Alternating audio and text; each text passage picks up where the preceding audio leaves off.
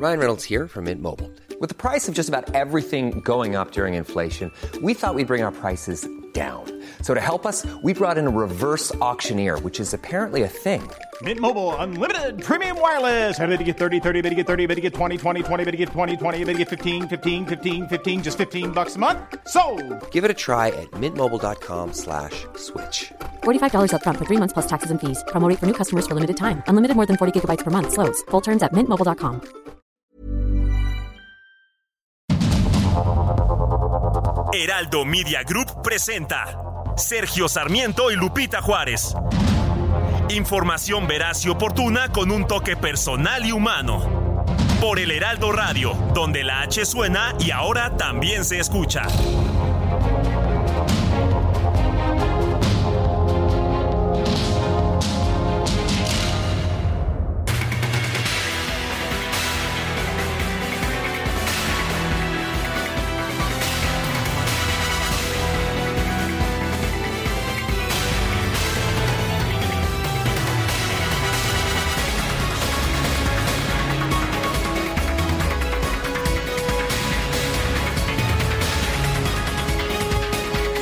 Las 7 de la mañana con un minuto, 7 con 1 de este viernes, sí, viernes podemos empezar con esa nueva.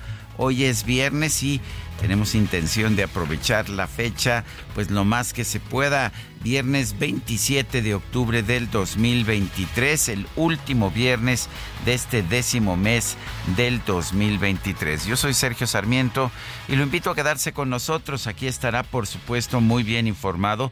También podrá pasar un rato agradable. Ya nos conoce usted, somos un poquito pues irreverentes, somos un poquito divertidos, nos gusta pasarla muy bien en el programa, siempre y cuando la noticia lo permite. Y como todos los días, siempre es un gusto estar con Guadalupe Juárez, que no era usted, Guadalupe Juárez, la misma que estaba ayer en Tlaxcala. Efectivamente, esa mera, mucho gusto en saludarte, Sergio, igual que nuestros amigos del auditorio. Muy buenos días, bienvenidos a la información. Gracias a nuestros amigos del Altiplano, allá en Tlaxcala. Estuvimos ayer para la transmisión especial de nuestros amigos, pues eh, que les dimos la, la bienvenida ya formalmente, Tlaxcala y Puebla. Y el día de hoy aquí en la Ciudad de México, con mucho gusto de poder transmitir la información más importante. Y bueno, pues atentos, atentos de lo que ocurre por allá en Guerrero. Una situación realmente muy complicada. Ayer tuvimos oportunidad ya de hacer contactos que estaban pues eh, difíciles, no imposibles más bien, pero ayer ya hubo oportunidad de comunicarse con las personas que estaban pues aisladas, aisladas el día de ayer. Ya eh, la gente pudo saber de sus familiares, de cómo estaban, de cómo está la situación, realmente qué es lo que están viviendo. Mucha gente desesperada, veíamos incluso buscando comida en la basura. Eh, han eh, tenido una situación también compleja porque pues no hay luz en eh, muchos puntos, no hay agua potable. Salieron a hacer recorridos algunos de ellos y no encontraron porque todo ha estado eh, en las tiendas. Me Todas decía una persona, cerradas, todas. eh, pues saqueadas y, y me decía una persona el día de ayer, tuve la, comuni- la, la comunicación, eh, me dijo, es que salí a buscar agua, pero todo está saqueado, hay actos de rapiña, eh, incluso en las tienditas de, de la esquina no hay absolutamente nada, la gente que pasó se llevó todo y pues no, no tenemos agua para beber, no tenemos agua potable, es una desesperación en las noches, como no hay luz, viene gente en motocicleta y trata de entrar a algunas casas, ha habido varios asaltos, en fin, que la situación está verdaderamente pues difícil, aunque a algunos no les parece así, ¿no? Como la alcaldesa de Chilpancingo, que ayer rindió su segundo informe y aprovechó para hacer bailongo, para la música, para la fiesta, para los, eh, para la pirotecnia. Y bueno, pues así están las cosas por lo pronto. Eh, ya le llevaremos toda la, la información. Vamos por lo pronto a un resumen de la información más importante de este viernes 27 de octubre de 2023. La Coordinación Nacional de Protección Civil emitió una declaratoria de emergencia para el estado de Guerrero por las afectaciones que dejó el huracán Otis, a fin de activar los recursos del programa para la atención de emergencias por amenazas naturales. La gobernadora de Guerrero, Evelyn Salgado, informó en redes sociales que mil servidores de la nación de nueve estados, encabezados por la titular de la Secretaría del Bienestar, Ariadna Montiel, viajaron a Acapulco para realizar el censo de daños tras el paso del huracán Otis. Y la alcaldesa de Acapulco, Avelina López Rodríguez, convocó a los habitantes de la ciudad a limpiar las calles para superar más rápido la emergencia. Se van a empezar a hacer los censos en todo Acapulco para ver cómo se va a apoyar. Lo apremiante es levantarnos. Estamos eh, convocando a ciudadanas y ciudadanos para agarrar eh, cada quien su calle. Yo espero que hoy, en un rato más, empecemos algunos y mañana eh, seremos al doble, al triple de entrarle a la, a la limpieza general. Hay que entrarle, creo que es momento de demostrar que los acapulqueños y las acapulqueñas le tenemos amor a, a esta ciudad.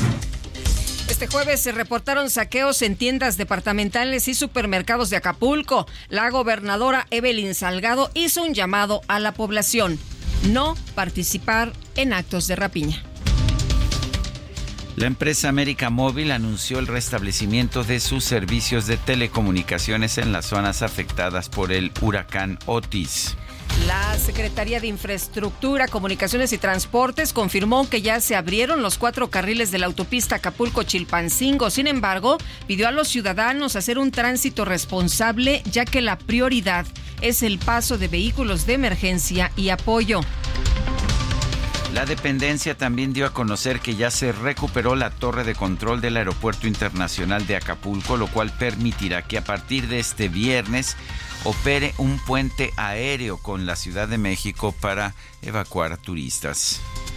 El jefe de gobierno, Martí Batres, informó que tres helicópteros Cóndor de la Secretaría de Seguridad Ciudadana y del Escuadrón de Rescate y Urgencias Médicas fueron enviados a Guerrero para trasladar a niños que resultaron heridos por su parte, Petróleos Mexicanos aseguró que cuenta con inventario suficiente para garantizar el abasto de combustibles en las zonas afectadas por el huracán Otis en Guerrero. Lo que dice la gente es, pues a lo mejor sí hay combustible ahí, pero no hay electricidad, no funcionan las bombas y no puede uno surtirse en casi ninguna gasolinera. Bueno, y en algunos casos estábamos escuchando crónicas donde las bombas pues fueron arrancadas por estos fuertes vientos. La alcaldesa de Chilpancingo, Norma Otilia Hernández Martínez, recibió críticas de la oposición por llevar a cabo su segundo informe de gobierno a pesar de la emergencia que enfrentan diversas regiones de Guerrero. Eh, pues estuvo ahí muy contenta, ¿no? Eh, haciendo este baile y bueno, pues eh, escuchando música y con la pirotecnia. Hay un video, si lo puede usted escuchar, nosotros no tenemos el audio, pero hay un video donde pues las personas se están quejando, ¿no? Y de una de ellas dice, bueno, esto es una broma, esto es un chiste. Dicen que sí tenemos el, uh, el, audio, lo escucharemos más tarde. Vamos a continuar con el resumen de la información. El Instituto Nacional Electoral comenzó el diseño de un plan de emergencia para reponer las credenciales de elector de las personas afectadas por el huracán Otis. Bueno, por su parte, la consejera presidenta del INE, Guadalupe Tadei, señaló que el instituto va a analizar qué actividades relacionadas con las organizaciones de elecciones del 2024 deben suspenderse en el estado de Guerrero. El Consejo General del INE aprobó que los partidos políticos reciban hasta 175 millones de pesos de militantes y simpatizantes. Sin embargo, el instituto llamó a no permitir la entrada de dinero sucio en las campañas electorales. En un video, el coordinador de Movimiento Ciudadano en el Senado, Clemente Castañeda, anunció que tomó la decisión de no contender por la candidatura al gobierno de Jalisco para mantener la unidad en su partido. Nuestro adversario es el viejo régimen, que hoy está más vigente que nunca y que va a utilizar todo su poder, todo su dinero y todas sus mañas para tratar de descarrilar el proyecto político de Jalisco. La decisión que quiero anunciar el día de hoy es sobre todo un acto de responsabilidad y de congruencia. Yo he sido un constructor de este proyecto y no voy a ser quien lo divida. Al contrario, voy a poner todo mi esfuerzo, toda mi pasión y todo mi talento para que nuestro movimiento siga teniendo un futuro promisorio. Por ello, con la frente en alto y poniendo el interés colectivo por encima del personal, quiero informarles que he decidido no registrarme en la contienda interna de Movimiento Ciudadano para la gubernatura de nuestro estado. Por su parte, el gobernador de Jalisco, Enrique Alfaro, confirmó su retiro de la política electoral. Señaló que a partir de este viernes va a entregar la estafeta a los encargados de construir el futuro de Movimiento Ciudadano rumbo a las elecciones de 2024. Por otro lado, el gobernador Alfaro calificó como una vergüenza el nombramiento del gobernador interino que llevó a cabo el Congreso de Nuevo León. Criticó la forma de actuar de los partidos del Frente Amplio por México. Hablar de la necesidad de que este país tuviera un frente opositor, pero cuando ves esas acciones te das cuenta de lo que son y del daño que le han causado estos partidos las dirigencias nacionales que tienen que son de vergüenza, porque todo eso es una muestra de la manera como hacen política y más allá de el tema de la licencia y de la aspiración de Samuel, que el Congreso haga una chicanada legal así, que haga un ridículo como el que están haciendo, me parece vergonzoso y lo digo más allá de filiaciones políticas como mexicano, no es posible que los partidos políticos quieran someter así eh, a la voluntad del pueblo de Nuevo León. Bueno, el uh, coordinador de Movimiento Ciudadano en la Cámara de Diputados, Jorge Álvarez Maínez, promovió una solicitud de juicio político contra Arturo Salinas, designado gobernador interino de Nuevo León, lo acusa de usurpación de funciones. Sin ausencia del gobernador, se le toma la protesta a un supuesto gobernador interino, que fue electo por el gobierno, por el, por el Congreso de Nuevo León, sin observar los requisitos constitucionales y legales. ¿Cuáles esos, son esos requisitos constitucionales? Pues evidentemente, de ninguna manera puede ser el presidente del Poder Judicial también cabeza del Poder Ejecutivo. La Constitución General de la República y la Constitución de Nuevo León le prohíben a los titulares de un poder precisamente presidir otros. El presidente del Congreso de Nuevo León, Mauro Guerra Villarreal, aseguró que fue legal la designación y toma de protesta de Arturo Salinas como gobernador interino, pues se llevó a cabo tras la licencia sin goce de sueldo que le concedió el Tribunal Superior de Justicia del Estado. Bueno, y para regresar un momento a la información allá de Acapulco, eh, me indican que toda la infraestructura bancaria del puerto de Acapulco y sus alrededores está destruida. No hay pagos electrónicos disponibles. En la Asociación de Bancos están lanzando, junto con el Banco de México, la Secretaría de la Defensa, un denominado plan billetes con uh, terminales punto de venta satelitales, Banjército va a dar efectivo a clientes de la banca. Repito, toda la infraestructura bancaria de Acapulco está destruida. Se está haciendo un plan de emergencia llamado Plan Billetes para llevar efectivo a través de la Secretaría de la Defensa. Pues sí, y la Comisión Federal de Electricidad está intensificando las actividades también precisamente allá en Acapulco, estas actividades de restablecimiento ante los graves daños que sufrió la infraestructura eléctrica por el paso del huracán Otis en Guerrero, es lo que se está informando precisamente por la CFE. Bueno, y continuemos con la información política. Al participar en el Foro América Libre organizado por el PAN, la senadora Xochitl Gálvez consideró que no es exagerado afirmar que el gobierno federal pretende construir un régimen autoritario inspirado en el populismo bolivariano.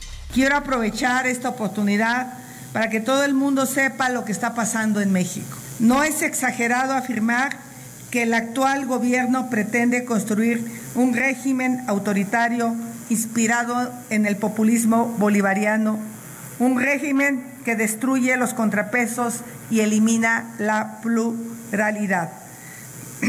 Estos días hemos sido testigos de la agresión del gobierno al Poder Judicial Federal.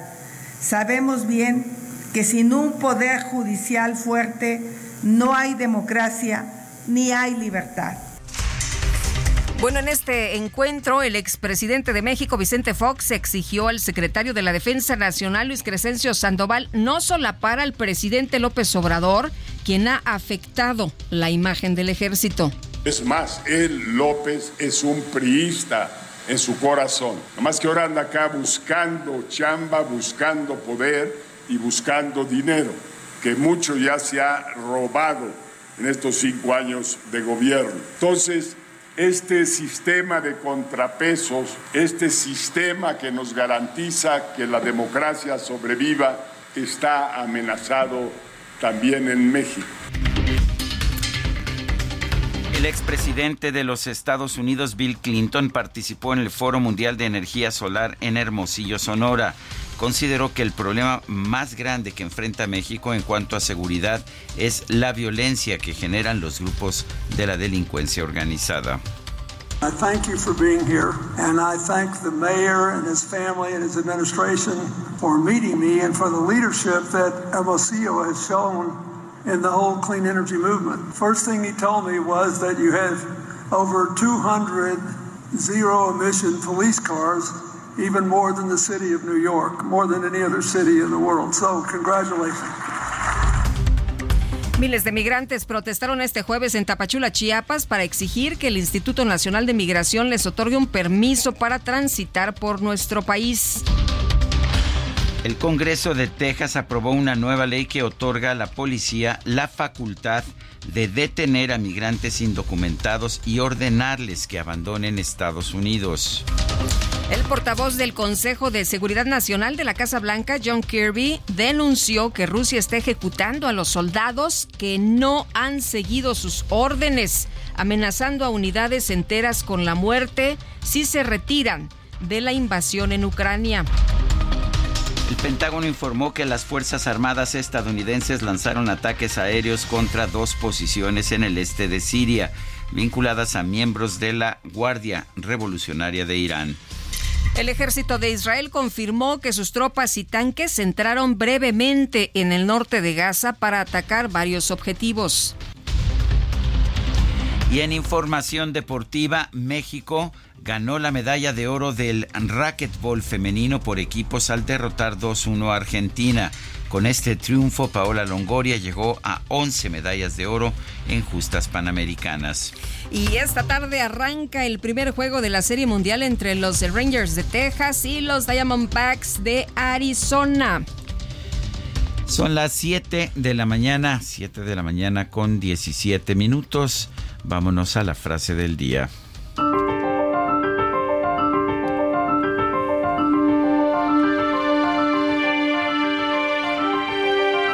Tragedia es un instrumento para que los vivos obtengan sabiduría, no una guía para la vida.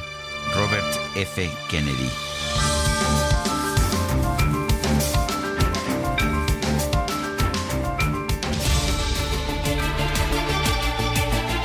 Y vamos a las preguntas. Ayer preguntábamos en este espacio, ¿debió haber ido AMLO de inmediato a Acapulco? Sí, nos respondió 84.8%, no 12.7%, quién sabe 2.6%, recibimos 6.694 participaciones. La que sigue, por favor. Claro que sí, claro que sí. Eh, la pregunta de esta mañana es la siguiente, ya la coloqué en mi cuenta personal de X, arroba Sergio Sarmiento. ¿Quién debe manejar la ayuda a Acapulco? Gobierno y ejército nos dice 9.2%, Cruz Roja y ONGs 50.1%, todos 40.7%. En 45 minutos llevamos 985 participaciones.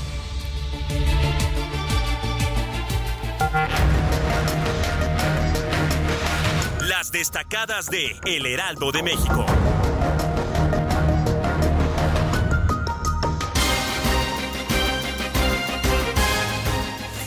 Está con nosotros aquí en la cabina Itzel González con las destacadas. Muy feliz viernes, mi querida Itzel, ¿cómo estás? Muy buenos días. Muy buenos días, Lupita, Sergio, queridos destacalovers. Por fin, viernes, viernes 27 de octubre del 2023, ya recibimos nuestro primer pan de muerto. Uy, sí, ¿verdad? Y eso nos tiene muy contentos. Gracias a, a José Luis Leiva de, de, Bimbo que nos hizo llegar ese pan de muertos. Yo creo que no andaban muertos aquí el personal porque ya empezaron a comérselo, ¿verdad? ¿verdad? Ya empezamos la división, ya se pidió el cafecito, estamos, híjole, qué bien delicia, qué delicia. Nos queda toda una semana para seguir comiendo pan de muerto, así que eso nos tiene demasiado Uy, contentos y luego subirán, llegamos. subirán los kilos que tenemos este De aquí a diciembre, váyanse tranquilos, Es que de aquí a váyanse diciembre- tranquilos. Lo, lo advertimos desde el mes de septiembre que con el pozole se inauguraba la temporada, pero ahorita con el pan de muerto, la siguiente semana la, la calaverita de azúcar, la calaverita de chocolate, híjole, va a estar, va a estar bueno, bueno el asunto.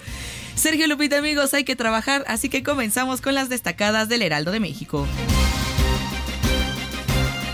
En primera plana, Acapulco, pérdida casi total. El huracán Otis causó afectaciones en 80% de hoteles en el puerto. País, para campañas, incrementan recursos privados, permite INE a partidos recibir hasta 218 millones de pesos para elecciones de 2024, 13.4 millones de pesos más que en 2023. Ciudad de México Gran Premio Fórmula 1 arranca operativo, más de 4.200 servidores van a cuidar a los turistas. Estados, Guanajuato, Sheffield lidera tendencia electoral. El ex titular de Profeco tiene 38.2%, mientras que Antares Vázquez logra 21.3%. Orbe, Venezuela, María Corina da nuevo paso a los comicios. Oficialmente puede aspirar a la presidencia. Meta, Juegos Panamericanos, recupera terreno gracias a las victorias de las mujeres. México llega a 30 oros y retoma el segundo sitio. Y finalmente, en mercados, reducción histórica, resaltan baja de la pobreza. La Secretaría de Hacienda aseguró que se debe a la política social del actual gobierno. Lupita, Sergio, amigos, hasta aquí las destacadas del Heraldo. Feliz viernes. Gracias, muy buenos días, Itzel.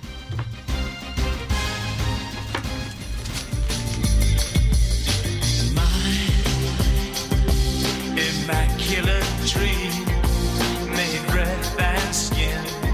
I've been waiting for your sign with a home tattoo. Happy birthday to you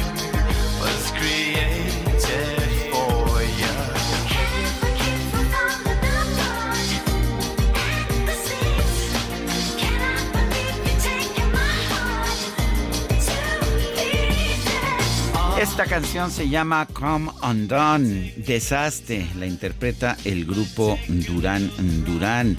Esta es una, pues una agrupación realmente importante, un, un grupo británico eh, que combina elementos del new wave, de- del synth pop, del funk, un poquito de dance rock también. Un grupo pues innovador, innovador que dejó música muy importante allá en los años 80. ¿Y qué crees? Estamos escuchando este grupo porque hoy es cumpleaños de Simón Le Bon. Simón Simon John Charles Le Bon, su nombre completo, nació el 27 de octubre de 1958 allá en Bushy, en Hertfordshire, Inglaterra. Él era el vocalista y compositor y de, este, de esta agrupación. Y pues hoy, hoy está de cumpleaños y está cumpliendo 65. Simon Le Bon, Simón Le Bon, como aquí se le conoce. Pues me parece muy bien que estemos escuchando esta música de Durán Durán. Creo que tú votaste, ¿verdad? Por ellos. A mí me gustan. Sí. Y bueno, como le gustan a nuestra productora, pues ya le hicimos. Vámonos a la información importante esta mañana. Fíjese usted que pues se han eh, suspendido actividades, como usted sabe, allá en Acapulco. La gente está tratando de recomponerse después de estos daños que han sufrido allá en eh, la entidad. Y por tercer día, la Secretaría de Educación de Guerrero informó que con el objetivo de salvaguardar la integridad física de los estudiantes, personal docente y administrativo por el paso del huracán Otis, se suspenden las actividades académicas y administrativas administrativas en todos los niveles educativos y públicos, eh, educativos públicos y privados para este viernes 27 de octubre. La suspensión se aplicará para ambos turnos en los municipios de las regiones de Acapulco, Coyuca, Costa Chica y Costa Grande. En cuanto a las regiones centro, la sierra, montaña alta y baja, norte y tierra caliente, estas regresarán de manera regular a sus actividades este viernes para que tome nota. Le recuerdo nuestro número de WhatsApp, mándenos mensajes de voz o de texto 55 2010 96 47, repito, 55 2010 96 47. En X, antes Twitter, arroba, arroba Sergio y Lupita. Le recomiendo también arroba Heraldo de México. Vamos a una pausa y regresamos.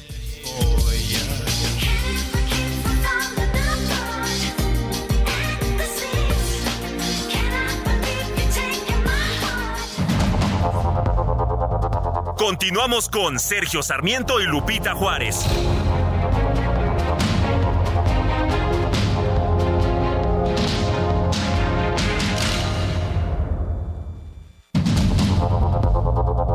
Continuamos con Sergio Sarmiento y Lupita Juárez por el Heraldo Radio.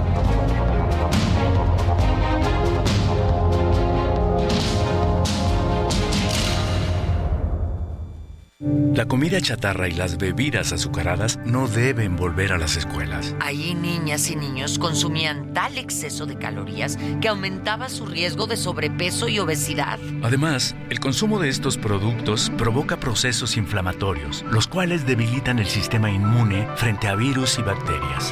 Es urgente que saquen ya la comida chatarra y bebidas azucaradas de las escuelas. Nuestros, niños son primero. Alianza por la Salud Alimentaria. ¿Tú qué harías con cuatro meses de tu sueldo? Unas super vacaciones. Yo cambiaría mi recámara. Una bici de montaña. Y una compu para mis hijos. Arreglarme los dientes. ¿Y tú qué harías? Fonacot te presta hasta cuatro meses de tu sueldo, con el interés más bajo, en efectivo y directo a tu cuenta en 24 horas. Fonacot está conmigo. Gobierno de México.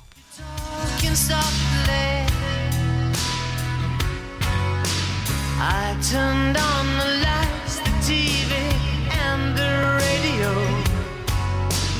Still, I can't escape the ghost of you. What has happened to it all? Crazy summer say,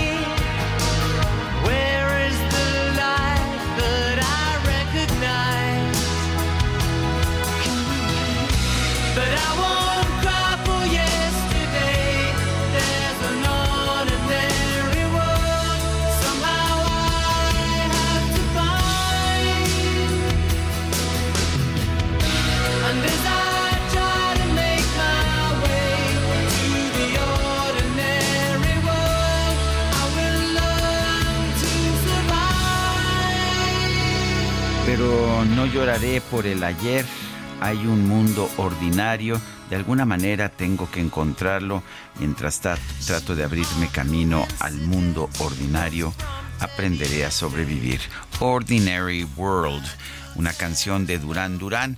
Estamos escuchando a este grupo británico en el cumpleaños de Simon Le Bon. Simón Le Bon, uno de los integrantes originales de este grupo. Muy bien, muy bien. La selección esta mañana. Está Carlita seleccionando personalmente, tengo la impresión. Así es, y bueno, aprenderé a sobrevivir.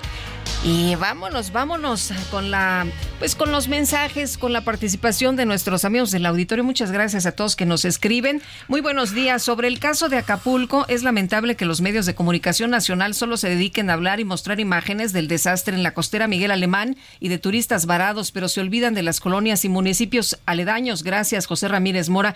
Fíjese que no, don José. Lo que pasa es que las comunicaciones eh, habían estado realmente muy complicadas, no sabíamos nada, no teníamos contacto contacto eh, con las personas que estaban allá y de quienes empezamos a, a tener información, pues fue de quienes subían sus eh, testimonios a las Así cuentas es. de. Twitter eh, al, o ex, ¿no? Y entre más están ampliando las Más formas de comunicación, más tenemos. imágenes, información, audios, todo, por supuesto. Y pues los medios sacamos lo que tenemos, no podemos inventar información ni podemos inventar imágenes. Dice otra persona, muchos dicen que si gana Morena en 2024 se perderá el país. Yo digo que si gana Morena el país regresará a un tiempo que se conoce muy bien, el del partido hegemónico y que parece le sienta bien a la sociedad mexicana, es lo que dice Helios. Hoy es el gran día. Agradezco a mi esposa, Ana Cecilia Guevara Cruz, por 44 años de matrimonio. Saludos de Enrique Mendoza Padilla desde la colonia Anáhuac, Ciudad de México. Sí, se pudo, es lo que dice. Pues felicidades a ambos. Son las 7 de la mañana con 35 minutos. La Secretaría de Bienestar envió brigadas de servidores de la Nación para realizar el censo de afectaciones a personas, viviendas, cosechas y comercios por el huracán Otis que afectó al estado de Guerrero. Fernanda García nos tiene el reporte. Fernanda, adelante. Sergio Lupita, ¿qué tal? Buen día. Un saludo a ustedes y a su auditorio. Les cuento que la Secretaría de Bienestar envió brigadas de servidores de la Nación para realizar el censo de afectaciones a personas, viviendas, cosechas, comercios con el motivo del huracán. A través de un comunicado destacó que los brigadistas se trasladaron de diferentes estados de la República.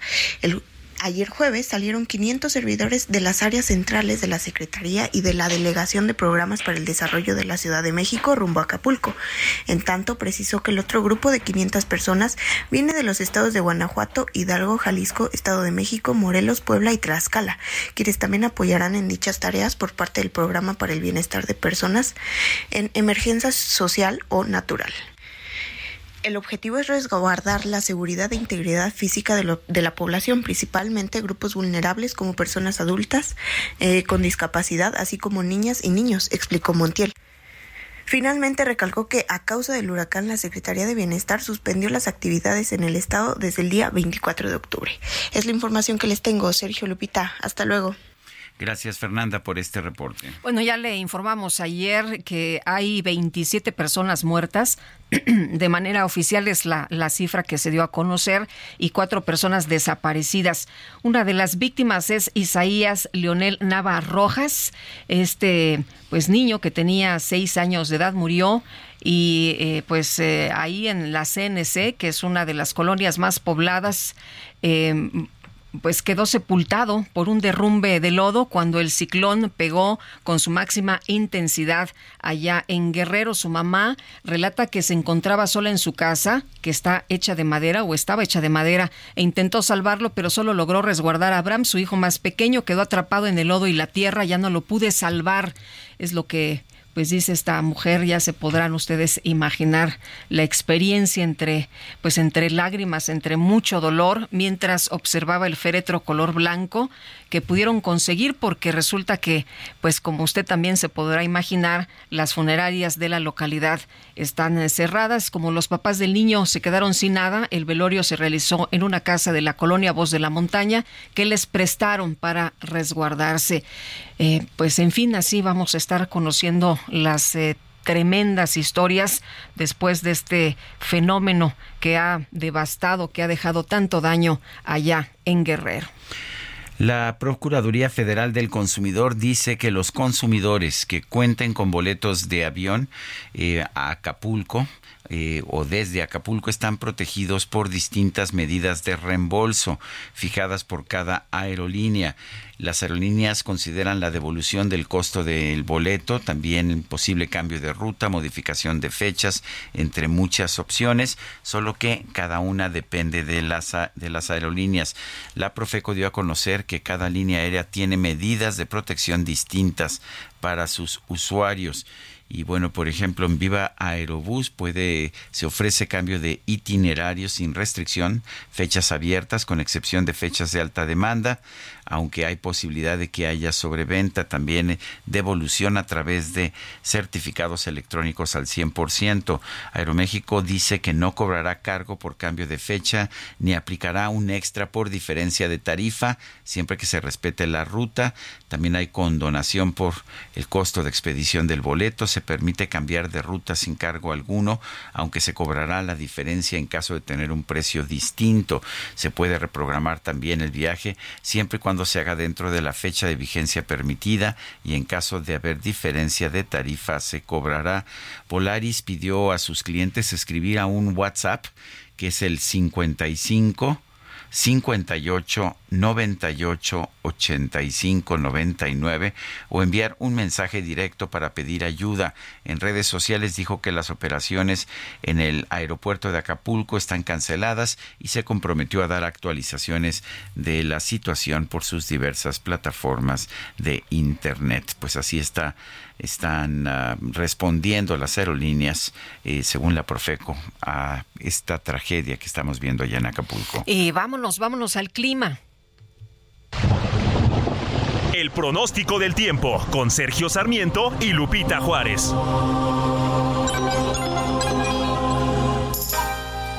Elizabeth Ramos, eh, meteoróloga del Servicio Meteorológico Nacional de la Conagua, nos tiene todos los detalles. Elizabeth, gracias como siempre y me gustaría preguntarte pues cómo van a estar las cosas en los próximos días, además de conocer esta información de la Conagua donde advierte que 70% existe de probabilidad de un nuevo ciclón en 48 horas en el Pacífico. Cuéntanos, ¿qué tal? Muy buenos días. Mm, Claro que sí, Lupita, igualmente muy buenos días a ti, a Sergio, al amable auditorio. Pues efectivamente, Lupita, esta zona de baja presión que tiene probabilidad de desarrollo ciclónico, en estos momentos se localiza aproximadamente a unos 480 kilómetros al sur-sureste de lo que es la desembocadura del río, del río Suchiate en Chiapas. Y pues bueno, en estos momentos el- su amplia circulación está generando desprendimientos nubosos hacia lo que es el estado de Chiapas. De acuerdo a la ahora sí que a los modelos de pronóstico, la trayectoria de este sistema todavía tiene una alta incertidumbre, pero eh, están, la mayoría de ellos están coincidiendo que el sistema va a estar por lo menos las siguientes 48 horas, es decir, desde el día de hoy hasta el día domingo, prácticamente con una velocidad de desplazamiento muy lenta y eh, desplazándose al sur de lo que sería las costas de Chiapas y las costas de Guatemala. Y mientras está teniendo ese desplazamiento, pues va a estar genera- metiendo muchísima humedad hacia lo que es Chiapas. Estaríamos esperando que hasta el día lunes el sistema ya pudiera tomar un, pues ahora sí, un camino y este sería más hacia lo que es la parte, o entre la parte occidente de Oaxaca y todavía... O sea, ya no le va a pegar a, a- a Guerrero.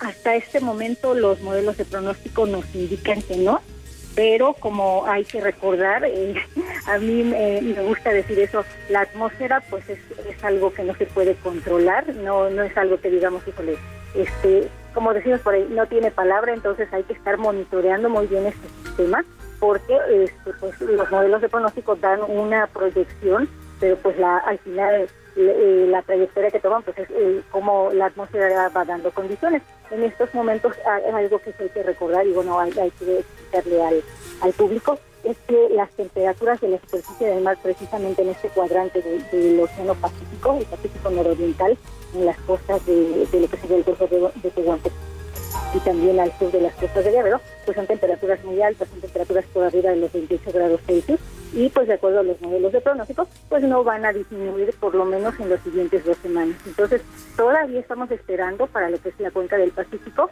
que se estén, eh, todavía faltan de los pronosticados cuatro sistemas para el Océano Pacífico y pues bueno, por eso hay que estar vigilando constantemente los sistemas y como comento, esta zona de baja hasta el momento estaríamos hablando que estaría eh, pues afectando lo que sería Chiapas y Oaxaca en los siguientes tres días.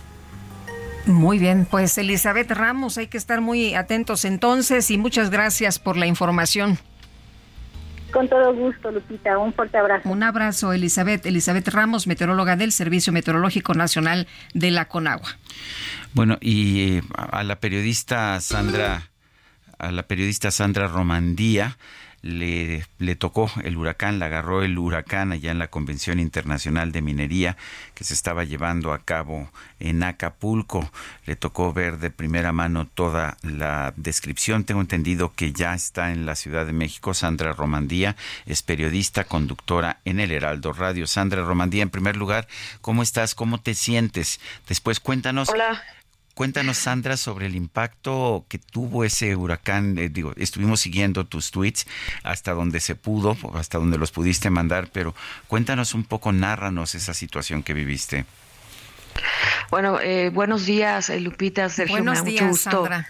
Mucho gusto saludarles y pues bueno, también ya estar en un lugar eh, pues más, más seguro, aunque les confieso que mi, mi intención era quedarme a sacar historias y seguir reporteando porque obviamente la pasión de periodista siempre, siempre por delante, pero la situación era muy, muy complicada. Al no haber comunicación, no había posibilidades de ni siquiera tener donde dormir. Eh, les comento, bueno, ahora antes de responder tu, tu pregunta, les comento que ayer pues pude salir ya casi de puro milagro a gracias a Raite de una persona que no conozco en la que en el carro que me subí, porque Acapulco ahorita es una ciudad sin ley. Dicen que hay guardias nacionales Sí, Sandra. incluso entró a los hoteles a, a- a robarse, digo, no quiero, a ver, no quiero generalizar, no quiero decir que toda la gente. Lo que quiero decir es que es una ciudad donde ahorita no hay policía, no hay luz, no hay eh, los, los, los guardias y los trabajadores de los hoteles abandonaron ya los hoteles ayer y prácticamente, bueno, yo me quedé sin tener ni cómo irme ni dónde dormir. Y no hay comunicación para pedir refugio en ninguna parte porque todos, muchos de las, al menos hoteles, los desalojaron todos. Uno, por el peligro que representan, porque están cayéndose las cosas todavía. Y dos, porque los trabajadores pues querían ir a sus casas al no tener conectividad a ver dónde estaban sus familias. Entonces, hay unas partes de Acapulco que son lugares fantasma, de ruidos destruidos, este, sin control, sin ningún tipo de, de pues sí, de, de, de- estado, de, de seguridad, y pues de alguna manera había que salir, ¿no? E, Es, así empiezo explicando por qué Sí, estoy en la sí, Ciudad sí. de México y por qué no estoy allá, porque pues Claro. realmente mi intención era esa. Oye, Sandra, Eh, una pero bueno, pregunta. Em, a- Sí. antes, de, antes del fenómeno eh, se dijo que, eh, que em, eh, iba a ser ya muy fuerte, ¿no? Incluso el presidente posteó por ahí un, un tweet o un ex, eh, pero se le, se le dijo a las personas, se les avisó, eh, se les dio información previa, hubo megáfonos informando eh, o hubo... Hombre, o sea, Nada, y, y, y, y yo te lo puedo contar o narrar desde, desde la- el relato de una periodista que estaba con un grupo de periodistas, corti, chiquito, tampoco muy grande, pero que habíamos sido invitados a la convención minera y que la convención minera, bueno, es un evento súper, súper importante, aparte que va muchísima gente, que no fue alertada, los organizadores de la convención minera no fueron alertados ni por el gobierno del estado, ni por el gobierno municipal, menos por el federal, de oigan, paren esta inauguración, vayan a ver a dónde se refugian. La inauguración empezaba a las 7 de la tarde, se alargó un poquito hasta las 8 de la noche, terminó como a las 9 de la noche, a la hora que ya la gente debería de estar en, en los refugios o buscando qué iba a hacer y dónde iba a estar o cómo proteger sus casas. Pero nadie le dio tiempo de nada. Es, este tuit que puso el presidente que llegaba a las 4 de la mañana y la confusión, yo tengo que, que- que confesarles que pues estuve dos días sin internet, no pude leer noticias, Ujú. diarios, no pude... No- enterarme nosotros estuvimos tratando de comunicarnos contigo, creo que, no sé, todas las horas así, y, y tratábamos y marcábamos y te marcábamos y te marcábamos y nada. No, fue horrible. Y estábamos después de la inauguración en una cena, o sea, cada grupo se fue a cenar y, y- y la, la convención nos invitó como a, a- o nos tenía reservado, digamos, no, no invitados, a, a un lugar para cenar y ahí yo- la verdad es que yo empecé, oigan, hay información de Estados Unidos que esto viene muy fuerte, aunque el presidente diga que a las 4 de la mañana. Y ya empezaba a rondar esa información y fue cuando la gente del restaurante ya volaba todo en, en la isla, eh, en el centro comercial, ya estaban las sombrillas volando y, y- y de verdad pues no había taxis para moverse y, y yo eh, sí empecé a decir, a ver, tenemos que irnos de aquí, no podemos estar cenando tacos a las nueve y media, casi diez de la noche. Llegó de emergencia un- un- una camionetita para empezar a trasladar personas, a la- porque ya los taxis hasta se estaban resguardando de ver cómo estaba. Llegamos como pudimos al hotel, ya, y al hotel todavía yo llegué a mi habitación por mis cosas eh, y ya era difícil subir las escaleras de lo que se te movía el cuerpo y de lo que sentías el viento. Pude bajar lo que pude, así sin ver, sin luz, ya no había luz. Y me metí al refugio del hotel, que era pues realmente un ¿El, centro el de Hotel como de Princess, que era la sede? No, el ¿Cuál hotel, hotel era? Pierre. El hotel Pierre. Que está a un la lado, Imperial, ¿no? A un lado Sí. del A un lado Princess, del a un lado Princess. del. Sí. Que es un este, hotel a un bajo, lado, pero es un hotel bajo, eso es una ventaja, pero de todas formas Ese no, exacto. no había Y protección. yo estaba en el piso imagino. 5. Ujú. No, no, no, yo estaba en el piso 5, todo es de cristales, este, porque pues se ve tremendamente bonito, la, la- la vista era increíble, un día antes yo decía, wow, qué, qué, qué, qué maravillosa, qué maravillosa vista y qué maravillosa experiencia estar en este lugar. Llego al refugio y este, con, con- una compañera periodista que es de Opinión 51 también, Soledad Durazo, entramos al refugio y, y- ya no podía entrar nadie más, o sea, creo, creo que fuimos de las últimas de lo que ya, y te estoy hablando que eran las 10.45, de que ya se empezaban a mover las mesas que estaban afuera y era peligroso que alguien más entrara. Los demás compañeros se quedaron en una parte de la recepción y otros en un camión que los trasladó al hotel. Ahí pasaron el huracán y dicen que fue tremendo, se quebraron los cristales, se movía todo el camión y desde el refugio donde estábamos eh, había puertas, se quebraron los cristales que había, por suerte solo lesiones leves a quienes les cayeron los, los cristales, pero las ¿Se puertas alcanzaba a querían abrir. escuchar, Sandra? ¿Se alcanzaba a escuchar el, el- el- el sonido del agua, No, del viento? Era tremendo, era tremendo. Se tapaban los oídos como cuando vas en un tren de estos de alta velocidad de 300 kilómetros por hora en otros países. O cuando, eh, no sé, la bajada de un avión o subida es muy fuerte y se te truenan los oídos. o que te... Así era, así era la sensación. Todo el cuerpo se sentía un estruendo y los oídos se tapaban y se destapaban y se tapaban y se destapaban y el viento quería abrir las puertas del centro, eran varias puertas, y entonces todo el mundo en vez de estar resguardándose, tapándose, estábamos más bien tapando las puertas, porque si esas puertas se hubieran abierto, hubieran volado y nos hubiera entrado todo y hubiera sido pues realmente devastador o muy peligroso al menos.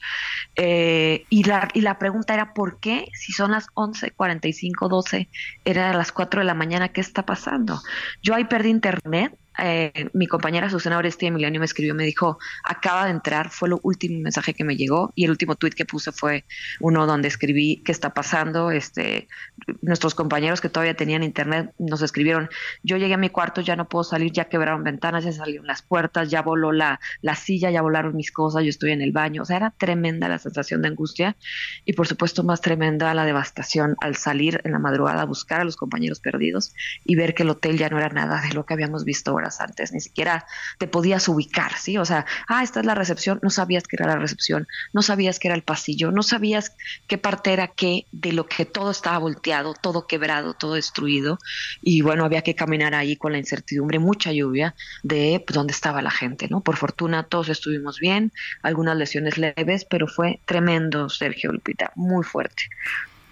El, estoy viendo que el anuncio del presidente, el famoso tuit del presidente, es de las 8.25 pm del 24 de octubre, que dice que va a entrar el huracán eh, con nivel 5 eh, de las 4 a las 6 de la mañana entre Acapulco y Tecpan de Galeana y que está en marcha el plan de N3. Eh, nadie se enteró, ¿verdad? Nadie se enteró. eh, la verdad es que la gente común, bueno, yo me fui a, reportear, lo cual era también súper complicado al otro día porque todo estaba inundado. eh, tuve que caminar de, de- desde el Princess, que es como un camino largo hacia llegar al, al bulevar donde ya hay más vida, digamos, donde hay más gente, es la zona hotelera, eh, con el agua hasta la cintura, saltea, este, sorteando a palmeras caídas, una tras otra, una tras otra. Obviamente no podía pasar ningún carro, ninguna moto, ninguna bicicleta. Eh, trepándome en algunas palmeras a la mitad para poder saltar el siguiente obstáculo, pasando arriba de los árboles. Había cocodrilos porque la laguna se había eh, desbordado y los eh, pobladores alertaban que había cocodrilos. Hubo un par de compañeros que los vieron. Había ratones, ratas muertas en el agua. eh, no sé, eh, había ardillas muertas también y como pude salir después de una hora, que en realidad es un camino en el que harías caminando 20 minutos o, menos, no sé, eh, hice una hora o más de una hora para poder salir y cuando salí vi toda esta devastación y platiqué con la gente y todo el mundo era, ¿qué pasó? ¿Qué, qué, qué, pasó? No sabíamos nada, nadie nos alertó, mucha gente las tomó trabajando. O sea, ¿por qué no cerraron los lugares a las nueve de la noche? Todo mundo a su casa. Se cierra por orden estatal, radio, tele, digo, perdón, radio, internet, redes sociales, televisión, avisen y cierren todo. A nadie le dio tiempo de nada. Nosotros que somos periodistas y estábamos persiguiendo la información de Estados Unidos, de algunos tweets, la del presidente que, insisto, ni siquiera era correcta porque hasta ese momento con la, con la confusión que había, porque pues si decía que entraba a las 4 de la mañana, pues uno pensaba, bueno, a las una ya me voy a ir a algún, lo que sea. No había información, pero a la gente común, la que no vive pegada a las noticias, les tomó por sorpresa y eso fue dolorosísimo porque la gente está despertigada en ese sentido, está, no se encuentra la una a la otra, los familiares están desunidos, están incomunicados, al menos hasta ayer en la noche que salí y hay muchísima incertidumbre, mucha gente que perdió sus casas o que perdió parte de ellas. No hay un solo rincón que yo haya podido recorrer que no haya tenido daños. Es decir, no hay un local, una casa, un edificio que no haya tenido daños. El 100% de las cosas que yo vi, de los lugares, de las edificaciones, tienen daños. Es, es- Gracias, eso es, es, la imagen es brutal, sí. Sandra Romandía, nosotros tenemos que ir a una pausa. Regresamos.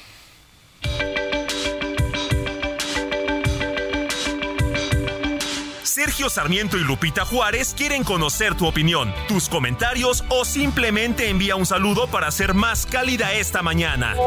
Envía tus mensajes al WhatsApp 55 20 10 96 47.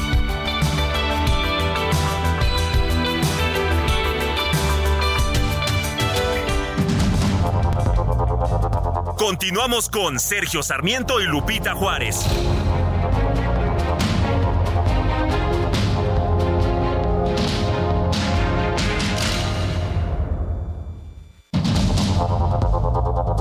Continuamos con Sergio Sarmiento y Lupita Juárez por el Heraldo Radio.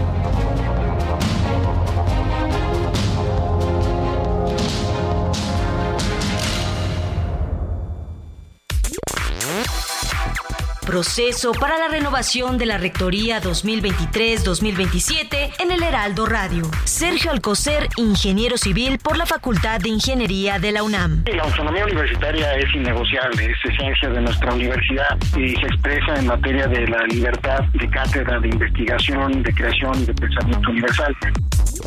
Estas son las voces de quienes aspiran a dirigir la UNAM. Y las escuchó en el Heraldo Radio.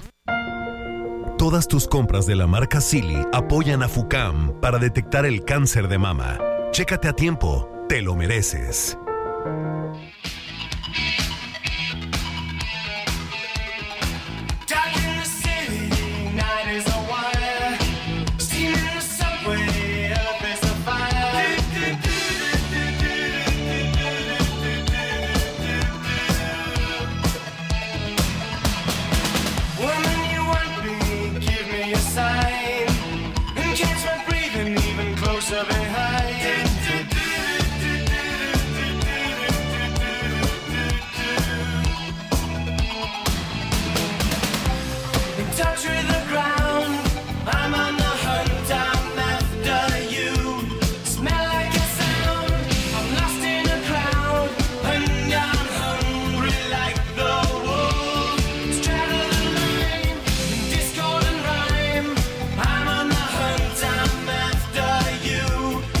Seguimos escuchando al grupo Durán Durán en el cumpleaños de Simon Le Bon. Esto es Hungry Like the Wolf, hambriento como el lobo.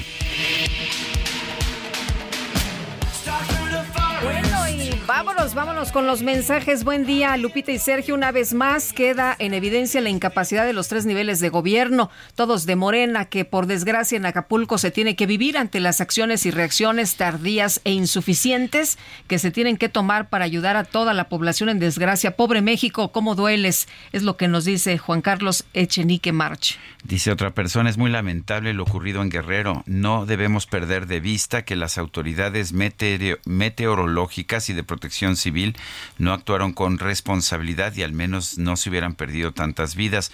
Su trabajo es prevenir y actuar. Lamentablemente no hicieron nada, firma Celia. Eh, dice otra persona, buen día, estimado Sergio Lupita. Respetable Sergio, en esta semana que termina laboralmente su semana de festejo, le hago patente mi reconocimiento por su profesionalismo y dedicación. Son prácticamente 50 años ya que tengo de seguirlo.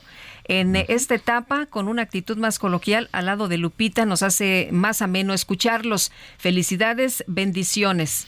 Bueno, pues gracias a, a- a la gente que, que nos escucha, más alguien que, que está al pendiente de lo que de lo que hemos hecho durante tanto tiempo. Lupita y yo llevamos juntos transmitiendo 18, 19 años, ¿verdad?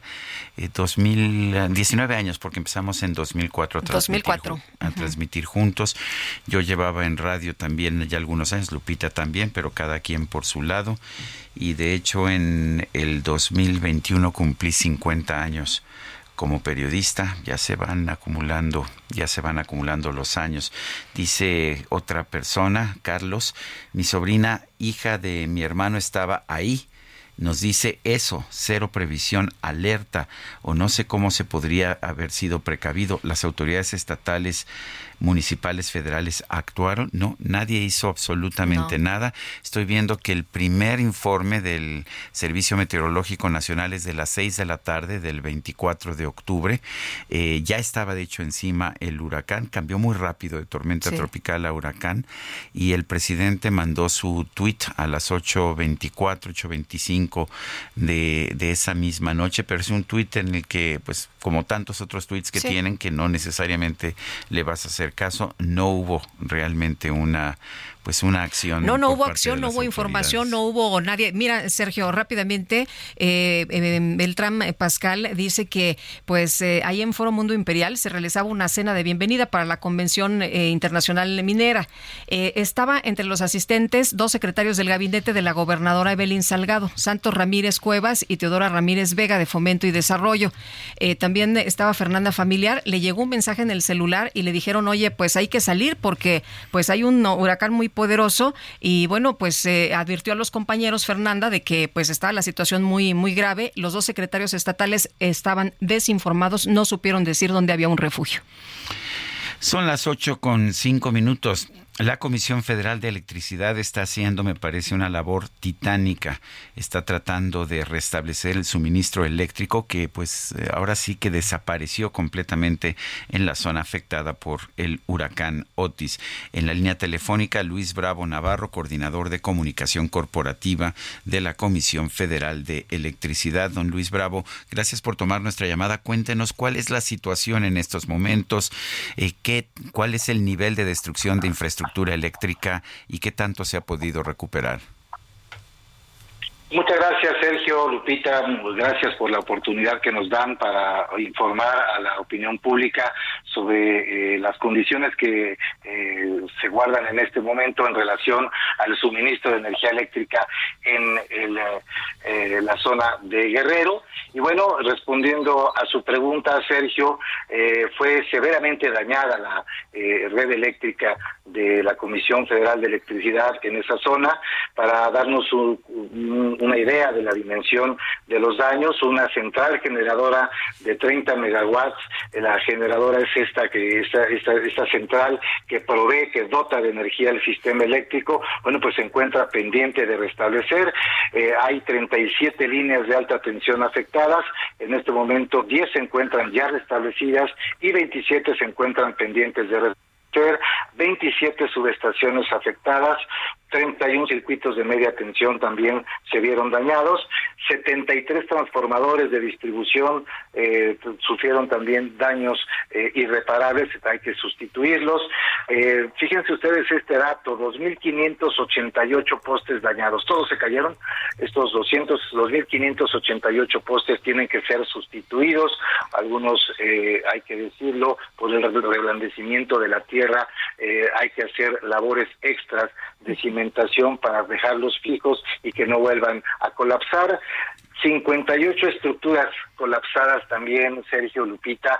Estas estructuras me refiero a las grandes torres que vemos a lo largo y ancho del país cuando viajamos por carretera, que son las que conducen las líneas de alta tensión y que son de las que distribuyen y proveen y dotan de energía para después bajarla eh, a, mediana y baja tensión y distribuirlas a todas las zonas. Sí. Estas, Oye, Luis, estos, digamos, Eh, Tengo entendido que los trabajadores de la Comisión Federal de Electricidad llegaron incluso antes de que pegara el, el ciclón, pero pues que no pudieron trabajar por estos temas de eh, que, que nos estás platicando, ¿no? Por esta imagen que nos estás dando de la devastación y bueno, eh, no no se ha podido restablecer. La gente está desesperada porque en muchos casos todavía no tiene luz, pero lo que nos dices es que incluso tendrán que llevarse estos postes de la Ciudad de México o de algunos almacenes cercanos en otras entidades para poder restablecerlos. Es correcto, es correcto. Eh, la CFE cuenta con el suficiente equipo en lo que tiene que ver con postes, con cables, con torres, con estructuras, con transformadores. Los tiene distribuidos en los almacenes que existen en prácticamente todo el territorio nacional y entonces mediante helicópteros y mediante tierra se va llevando todo este todo este equipo. Eh, decirte Lupita que en efecto las brigadas y la, el personal de la Comisión Federal de Electricidad, no de ahora, sino de siempre, eso es parte de un protocolo obligado que distingue precisamente a la CFE, eh, se prepara antes, durante y después del fenómeno meteorológico. Cuando el, mete- cuando el sistema, cuando el meteorológico de la Comisión Federal de Electricidad de manera Comisión Nacional del Agua determinan que hay un fenómeno, que hay un huracán que se aproxima, que se aproxima, eh, se toman medidas inmediatas y entonces se despliega de manera estratégica gente en campamentos, logística complicada, ¿eh? porque esto esto conlleva llevar médicos, ambulancias, eh, eh, cocineros, comida, etcétera, etcétera, para establecerse antes de que pegue el fenómeno meteorológico, el huracán, eh, en, alguna zona, y una vez que se que pasa el fenómeno, como en el caso de Acapulco, que fue justamente ahí, una vez que termina la parte más crítica, digamos, salen de inmediato las brigadas y además se refuerzan con las otras personas, con las otras, eh, los otros trabajadores que llegan a auxiliar y se suman a eh, el- las, eh, las etapas de reconocimiento y las etapas de restablecimiento. Y posteriormente, desde luego, pues ya todo lo que tiene que ver con el levantamiento de los postes, de las torres, etcétera. O sea, es antes, durante y después del fenómeno, la CFE está preparada para hacerle frente a esto, ¿no? Eh, nos decía don Luis que pues que fue afectada virtualmente toda la infraestructura. ¿Qué tanto puede llevarse el, pues la reconstrucción de esta infra- infraestructura, por lo menos para que haya electricidad? Digo, a lo mejor no todo definitivo, pero por lo menos que ya funcione. Eh, se van a sorprender después de esta devastadora situación que vivió, desde luego, todo el, eh, estado de Guerrero y la, el sistema eléctrico en esa zona. eh, se prevé Hoy ya hay un avance del 55% de restablecimiento. Hoy a las eh, 11 de la noche aproximadamente habrá un avance ya de el em, 75% y se espera de que, eh, quede al 100% restablecido el suministro de energía eléctrica el próximo 30 de este mes, es decir, entre lunes y martes.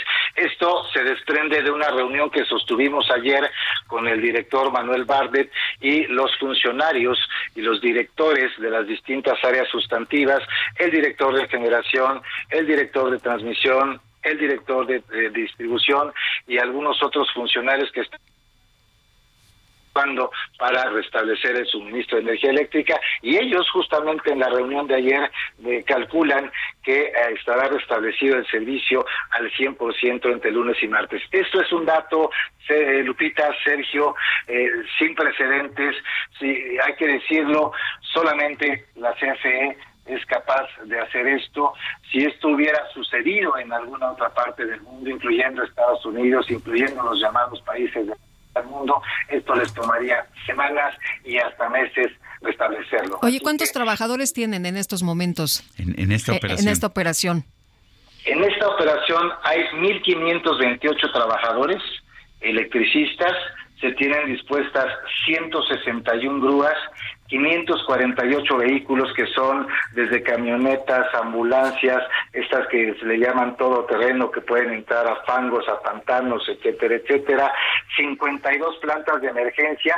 Estas plantas de emergencia, hay que decirlo, están destinadas a las partes estratégicas como lo pueden ser hospitales, como lo puede ser el aeropuerto, las eh, zonas de resguardo, los albergues, eh, las plantas donde se bombea el agua potable para dotar del vital líquido a la población. Y entonces estas plantas han sido, hay que, quiero comentarles, se han, eh, 14 de, de estas plantas se han instalado en hospitales, eh, hay 21 torres de iluminación, imagínense el tamaño, la dimensión de esas torres, que se transportan para sustituirlas, porque si ustedes ven las imágenes, como ya las han proyectado, hay torres completamente dobladas que se tienen que sustituir. Se cuentan con algunas torres, esto se hace en dos etapas. Primero, las eh, provisionales, que son estructuras mucho más ligeras que permiten levantar y restituir los cables en ese momento para posteriormente, ya que pasó todo el problema, volver a, a- a- a sustituir ya con las torres que inicialmente eh, se, se instalan para eh, el cableado eléctrico. Hay siete helicópteros en este momento trasladando todo el material, los postes, los transformadores, los cables, en fin, todo lo que se requiere y esto pues eh, da eh, cuenta y nos eh, eh, digamos nos da la, la dimensión de la capacidad humana que tiene la Comisión Federal de Electricidad, Sergio Lupita. Luis Bravo Navarro, coordinador de comunicación corporativa de la Comisión Federal de Electricidad. Gracias por esta conversación. Muchas gracias a ustedes y estoy a la orden tantas veces sea necesario. Gracias, Luis, muy amable, muy buenos días. Bueno, y en medio de la tragedia, Sergio, cuando uno piensa que todo mundo es solidario, que todo mundo está atento y al pendiente y más, pues si vives en la misma entidad, resulta que la alcaldesa de Chilpancingo, Norma Utilia Hernández Martínez, pues eh, celebró su segundo informe de gobierno y bueno, pues eh, esto a pesar de la emergencia que enfrentan diversas regiones allá en su entidad donde vive, allá en Guerrero, y vamos a escuchar. Es una falta de respeto a lo que está haciendo Normotilia. Está lleno el zócalo del centro de centros de acopio para los damnificados en Acapulco. Y ella celebrando su segundo informe como si trabajara.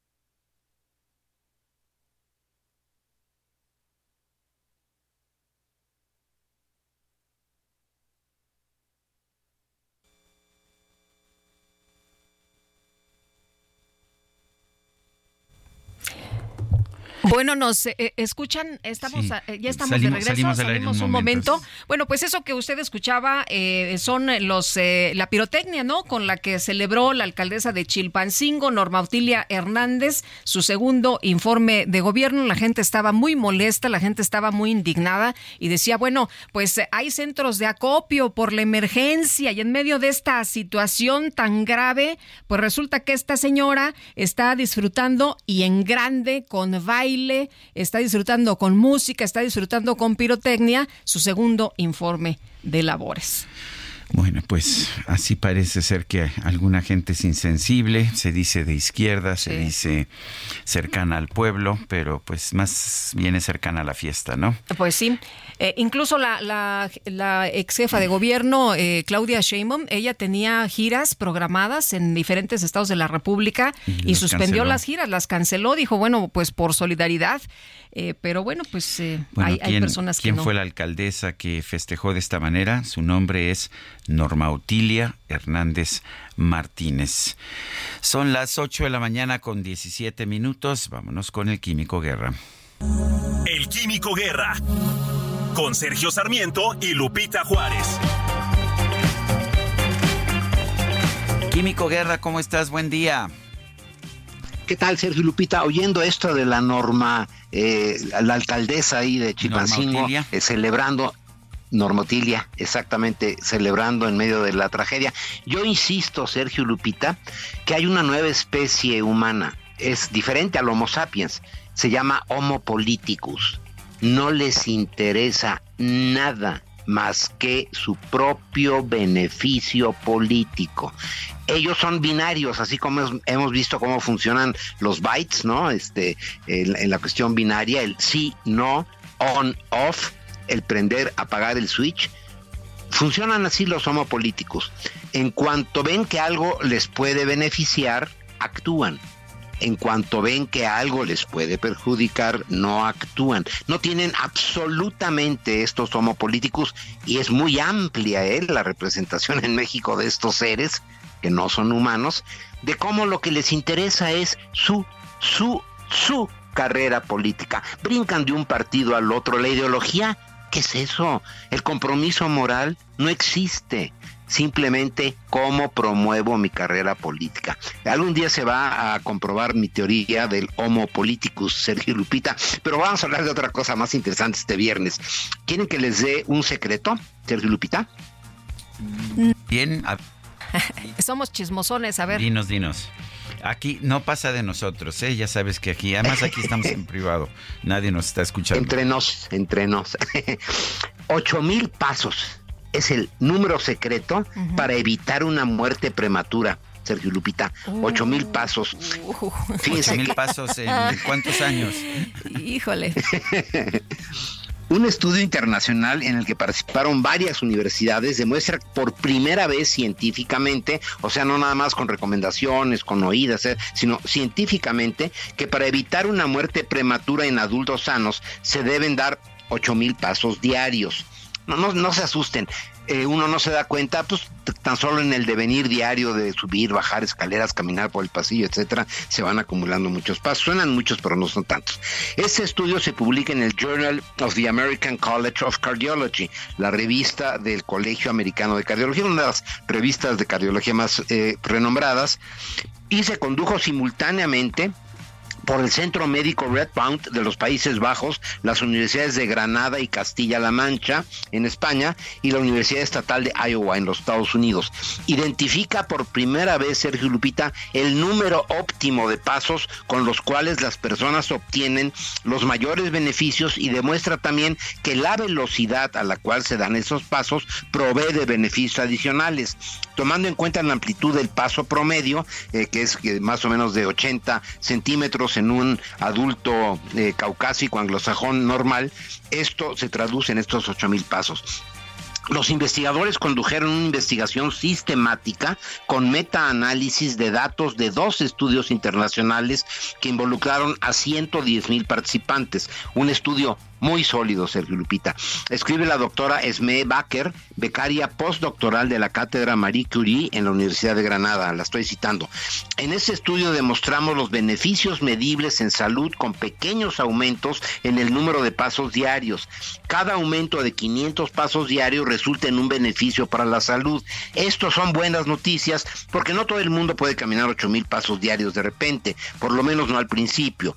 Así que cada quien se puede fijar pequeñas metas diarias alcanzables y, e ir haciendo progreso gradualmente incrementando el número de pasos cada día. No importa cómo se midan los pasos. Eh, Hay un reloj, hay relojes de pulsera, smartwatch, ¿verdad? Que los miden un trazador de actividad en la muñeca que también son bastante baratos o simplemente con el celular de uno existe la aplicación cuenta pasos para el celular y si lo trae uno en la bolsa pues le cuentan los pasos. No se va a sorprender Sergio Lupita a lo mejor a ustedes se les hizo mucho ahorita ocho mil pasos pero si ustedes ponen esta aplicación en su celular van a ver que en el curso de un día normal pues ustedes ya caminaron cuatro mil cinco mil pasos no eso es normal incrementándolo un poquito a 8 mil, bueno, pues se va a obtener el beneficio nada más ni nada menos, Sergio Lupita, de evitar una muerte prematura.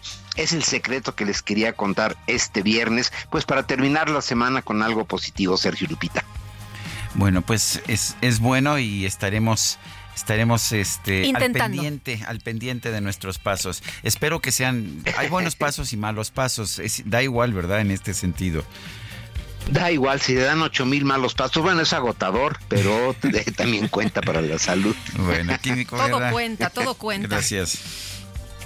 Al Bueno. contrario, buen fin de semana. Igualmente, gracias. Y el Papa Francisco expresó su profunda pena por las víctimas y damnificados del huracán Otis, que ha causado al menos 27 personas muertas y cuantiosos daños materiales al impactar en Acapulco. Eh, pues eh, profundamente apenado al tener la noticia del desastre natural que está afectando a las costas de Guerrero, ocasionando víctimas, heridos y numerosos daños materiales, ofrece fervientes sufragios por el eterno descanso de los fallecidos. Esto es lo que señala un telegrama enviado en su nombre al arzobispo de Acapulco, Leopoldo González, por su secretario de Estado, el cardenal Pietro Parolín, y agrega a la vez que pide al Señor conceda su consuelo a quienes sufren los devastantes efectos del huracán y ruega que incremente en la comunidad cristiana sentimientos de caridad para colaborar en la reconstrucción de las zonas afectadas. Son las 8 de la mañana con 24 minutos. Le recuerdo nuestro número de WhatsApp. Mándenos mensajes de voz o de texto 55 20 10 96 47. 55 20 10 96 47. Vamos a una pausa y regresamos. Stuck through the forest, too close to hide.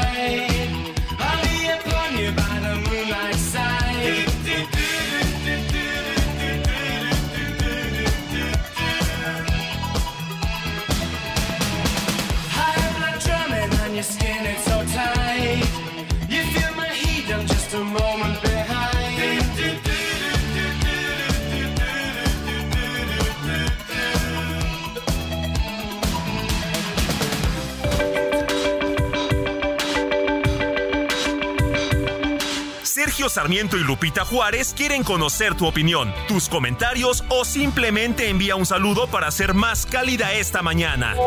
Envía tus mensajes al WhatsApp 55 20 10 96 47.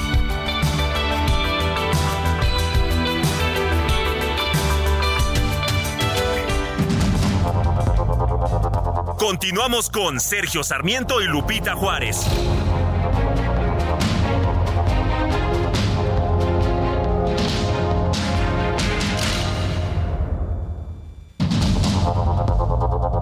Continuamos con Sergio Sarmiento y Lupita Juárez por el Heraldo Radio.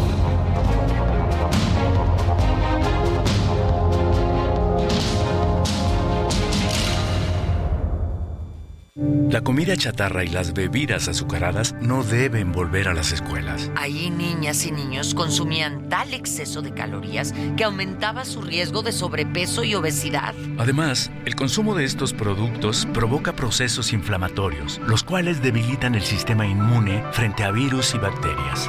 Es urgente que saquen ya la comida chatarra y bebidas azucaradas de las escuelas. Nuestros niños son primero. Alianza por la Salud Alimentaria.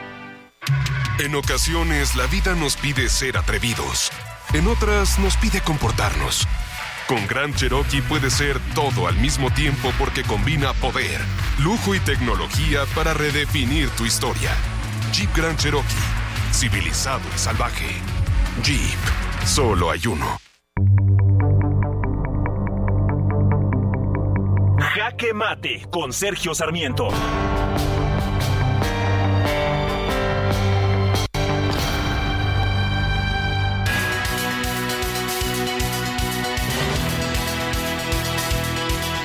Estoy de acuerdo con el presidente, con el presidente de la República, Andrés Manuel López Obrador, cuando dice que los políticos de oposición y los medios de comunicación no se deben aprovechar de las tragedias humanas, no deben comportarse como buitres, ha dicho en distintas ocasiones. Y esto es cierto ahora, por supuesto, con la tragedia generada por el huracán Otis allá en Acapulco. Sin embargo, es difícil no recordar la manera en la que López Obrador se comportaba en el pasado.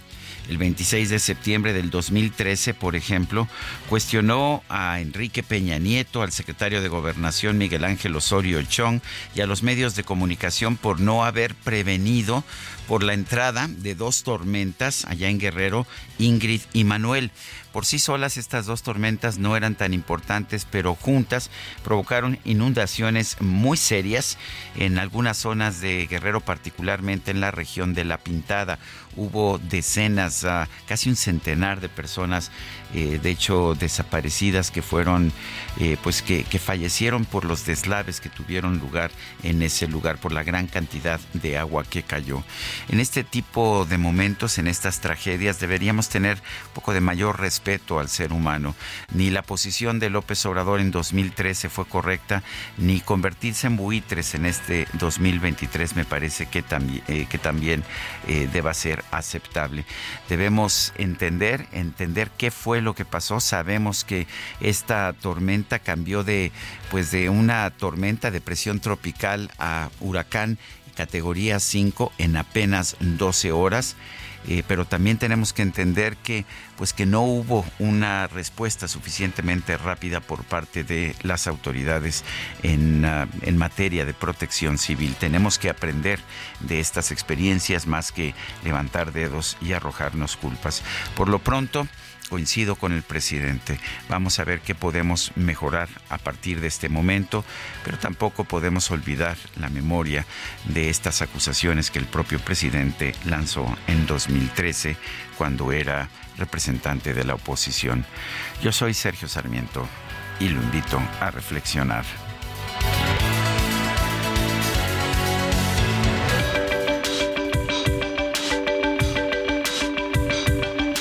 Sergio Sarmiento, tu opinión es importante. Escríbele a Twitter en arroba Sergio Sarmiento.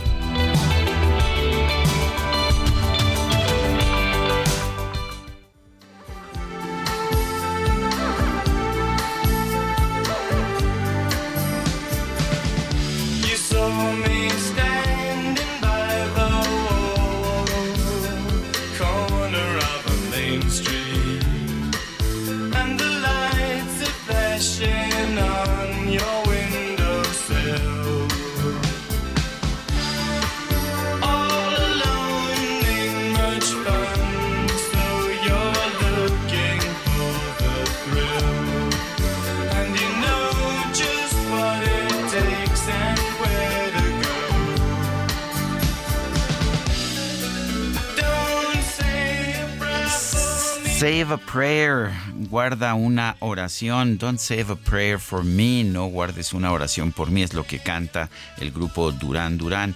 Estamos escuchando esta, a este grupo, esta banda británica, en el cumpleaños de Simon Le Bon, uno de sus, ah, su cantante y uno de sus integrantes originales.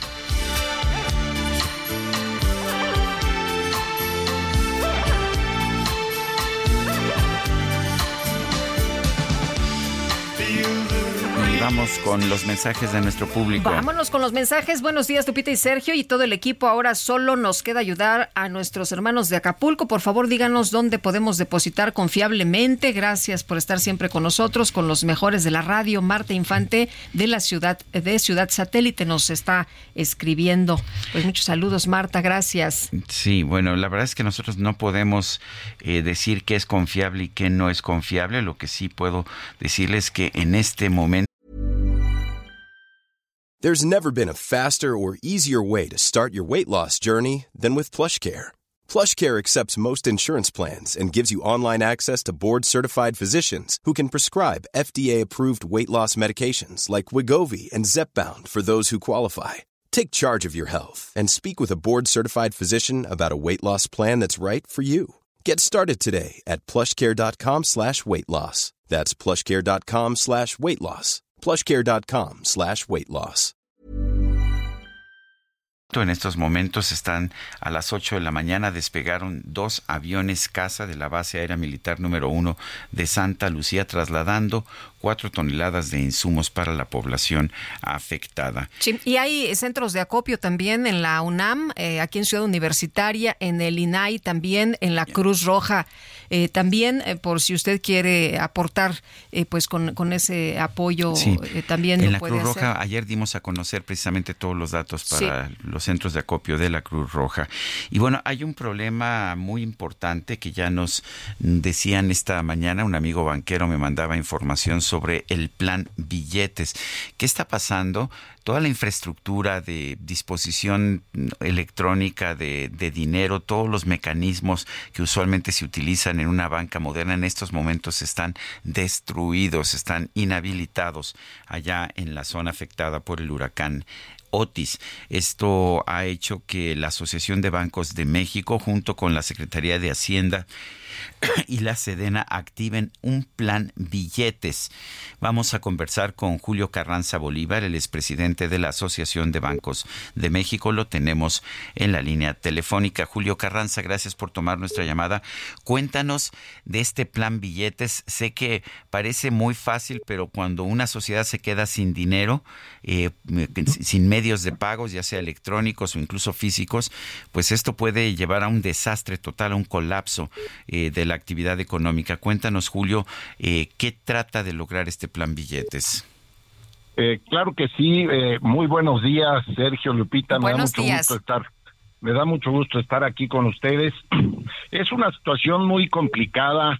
eh, esta gran preocupación que hemos tenido en estos eh, dos días desde que supimos del del huracán y desde luego hemos echado a andar eh, varias acciones importantes. Una de ellas es este famoso plan billetes. Este este plan billetes lo que lo que hace es eh, es es un eh, digamos un arreglo que tenemos eh, entre la Secretaría de la Defensa a través de Banejército, el Banco de México, la Secretaría de Hacienda junto con la Comisión Nacional Bancaria y eh, la Asociación de Bancos de México. La Asociación de Bancos de México pone unas terminales eh, punto de venta con enlace satelital eh, en las que llega el cliente con su tarjeta de débito, se conecta como si fuera una terminal de un comercio y eh, en ese momento debitan directamente su cuenta vía satélite y le entregan el dinero al, al cliente. Este es un este es un plan que esta es la cuarta vez que lo estamos implementando. Siempre ha sido en desastres naturales. La última vez fue en el 2017 y lo ejecuta Banejército. Banejército es quien hace la custodia y la operación de las terminales en puntos estratégicos en las zonas de desastre. ¿Y cómo ha Así funcionado hasta este funciona. momento, Julio? Eh, ¿Ha funcionado bien? Eh, eh, ¿No ha habido ningún contratiempo? ¿La gente va y, y sin problema obtiene su- sus recursos? Eh, no, Lupita, todavía, todavía no está en funcionamiento. Estamos, estamos eh, eh, en la coordinación. Eh, las máquinas, digamos, las terminales puntos de ventas ya están allá, pero eh, eh, eh, la coordinación ahora también del envío de los billetes, eh, estas máquinas no funcionan eh, tan tan tan fácil como como se escucha. Hay que conectarlas satelitalmente, pero además tienen una caja de seguridad en la que tienen el, el, el dinero y es por eso que hay que tener también pues mucho cuidado en la operación y por eso es que lo hace directamente Ban Ejército. Estamos esperando que durante este fin de semana estemos ya eh, eh, listos para iniciar la operación de esta de, pues de este de este plan de acción que tenemos que es muy necesario para cómo están las condiciones en Acapulco, ¿no? O sea, ¿tendría que ir la gente directamente a, a Banejército o, o, o cómo lo va a operar Banejército? y va a tener puntos eh, específicos en la ciudad en donde va a estar eh, dando el servicio. Eh, eh, todavía no estos puntos, pero se darán a conocer en el momento en el que están, en el que estemos listos para iniciar la operación, que será eh, a más tardar en las próximas 48 horas. Pero ¿cómo se establece? ¿En una camioneta o en una carpa o cómo, cómo es? Eh, primero, eh, la, la idea es utilizar la, la- las instalaciones de, de Banejército. Esto, Sí, y Ba- de la Banjército, sí. Ujú. Sí, eh, de Ban Ejército y de la Sedena y eh, eh, ellos son los que coordinan y deciden cuáles son los mejores puntos en virtud de la emergencia, Claro. pero también de la seguridad que se requiere para la operación. Eh, pero de es que este- como, co- como Julio vemos que todo está destruido, pues no, no, no sabemos si hay van ejército de Si hay- pie, si hay- si hay unas oficinas, si hay sucursales. Así es, no, pero también tienen unidades móviles para para, Ah, para hacer Ujú, estas, sí. eh, eh, exacto, para Ya. poder para poder operar esto. Ah. Y, y déjenme decirles, sí, este- esta situación de, de, de la destrucción que tenemos es es es de verdad muy importante. Eh, en nuestro caso tenemos eh, 86 sucursales en la zona metropolitana de Acapulco. La mitad están eh, prácticamente inservibles, pero tenemos el otro problema, el, el problema de la inseguridad. Las otras eh, sucursales que no fueron afectadas han sido desvalijadas y se han llevado los equipos y es muy difícil poder eh, operar si no tenemos la seguridad esto eh, por parte pues ahora sí que de policía de guardia nacional necesitamos eh, eh, asegurar el orden para poder empezar a regresar a la normalidad con el servicio de la banca Que, que eso es otro problema, ¿no? Es, eh, la rapiña ha sido generalizada, el saqueo ha sido generalizado y pues así no se puede restablecer el servicio bancario de ninguna forma. Así es, sabemos que sabemos que, que, que el gobierno con la Sedena eh, y la Guardia Nacional están están trabajando muy intensamente en esto, pero sí ha sido una situación muy muy delicada y si no tenemos orden va a ser muy difícil que podamos echar a andar la infraestructura bancaria en la entidad. Pues yo quiero agradecerte, Julio Carranza Bolívar, presidente de la Asociación de Bancos de México, esta conversación que hemos tenido. Muchísimas gracias, les mando un saludo muy afectuoso a los dos. Gracias, un fuerte abrazo, muy buenos días. Y, y hay que entender la situación. eh, no se puede sacar dinero de los cajeros automáticos que había porque ya no están eh, funcionando, pero tampoco se puede pagar con tarjeta de crédito, simple y sencillamente porque no están conectados, ya no, No- hay no un hay- sistema de no hay comunicaciones. internet, ¿no? Así es. Bueno, ha ha estado complicadísima la situación por allá y al fenómeno natural y a la devastación y a los daños agréguele pues todo el tema de la inseguridad. Bueno, el Pleno del Senado aprobó la Ley de Derechos y la Ley de Ingresos de la Federación eh, de 2024. Gustavo Madero, senador del Grupo Plural. ¿Cómo estás? Qué gusto saludarte. Igualmente, con el gusto de saludarlos a ambos siempre. Oye, Gustavo, pues eh, preguntarte eh, finalmente cómo, cómo quedó la ley de, de ingresos de la federación y además, eh, pues que eh, hemos estado mucho hablando de, de, de temas eh, importantes, ¿no? Este, de, los recursos del Fonden y este, de, de lo que se viene, de lo que no se ha hecho bien. Cuéntanos. Este, tal vez el dato más importante es la deuda. Eh, la- por primera vez este gobierno eh, triplica el monto de la deuda que solicita, que autorice el Congreso, la, eh, la ley de ingresos. Y esto desconcierta mucho, Lupita, porque pues va a tener nueve billones de pesos de- en la ley de ingresos, pero dos provienen de deuda. Para que te des una idea, él va a pedir más deuda que todo lo que va a invertir en infraestructura. Va a pedir más deuda que todo lo que va a pagar de, pensiones y va a pedir más deuda que todo lo que va a pagar de impuestos, de intereses. Y esto nos habla de que este último año el gobierno ya se le acabaron los recursos recurrentes y estamos eh, recurriendo pues, a pedir prestado. El, ahora el presidente dice que pues que, que no es demasiada la deuda, que está por debajo del 50% del PIB, la deuda acumulada. Es totalmente cierto, nomás que eso es un engaño. Con los números eh, se puede engañar. Mira, eh, es menos del 50% del PIB, pero el PIB no es, no es el que paga la deuda. El que paga la, la deuda es el gobierno.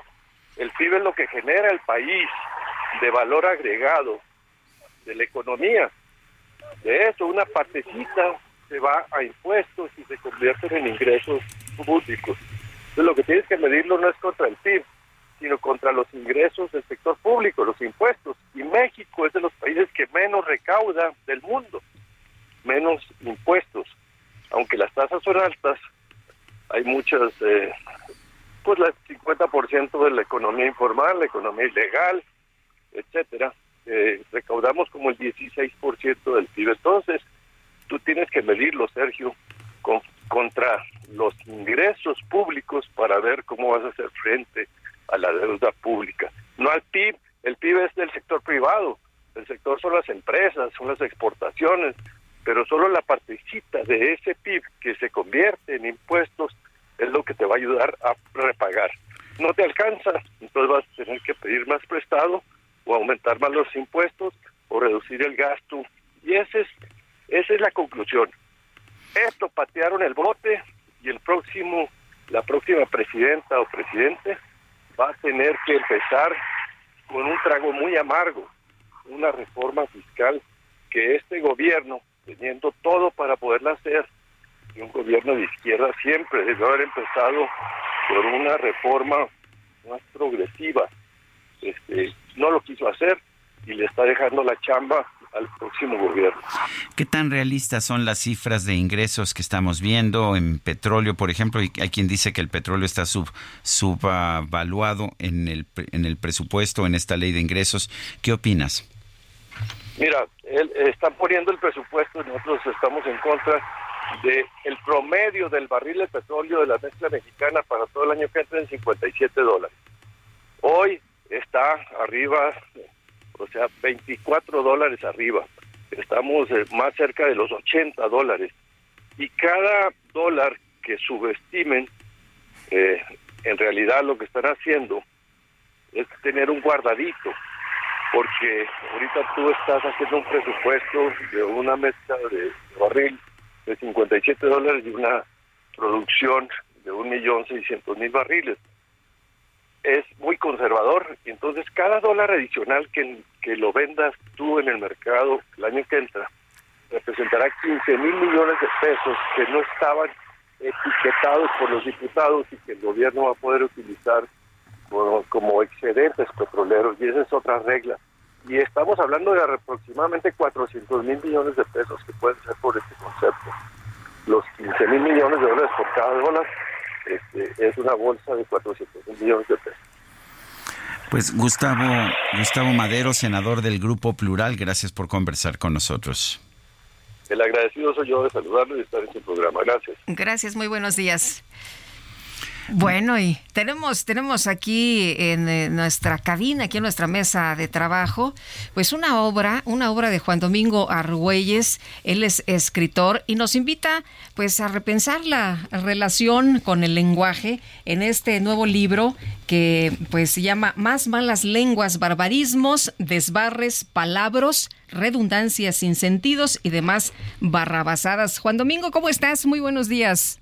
Muy buenos días, Lupita, pues a tus órdenes. Qué Oye, gusto también igualmente. saludarles. Oye, pues cuéntanos, esta forma parte de una trilogía, ¿verdad? Con, con este, con este cierras esta trilogía.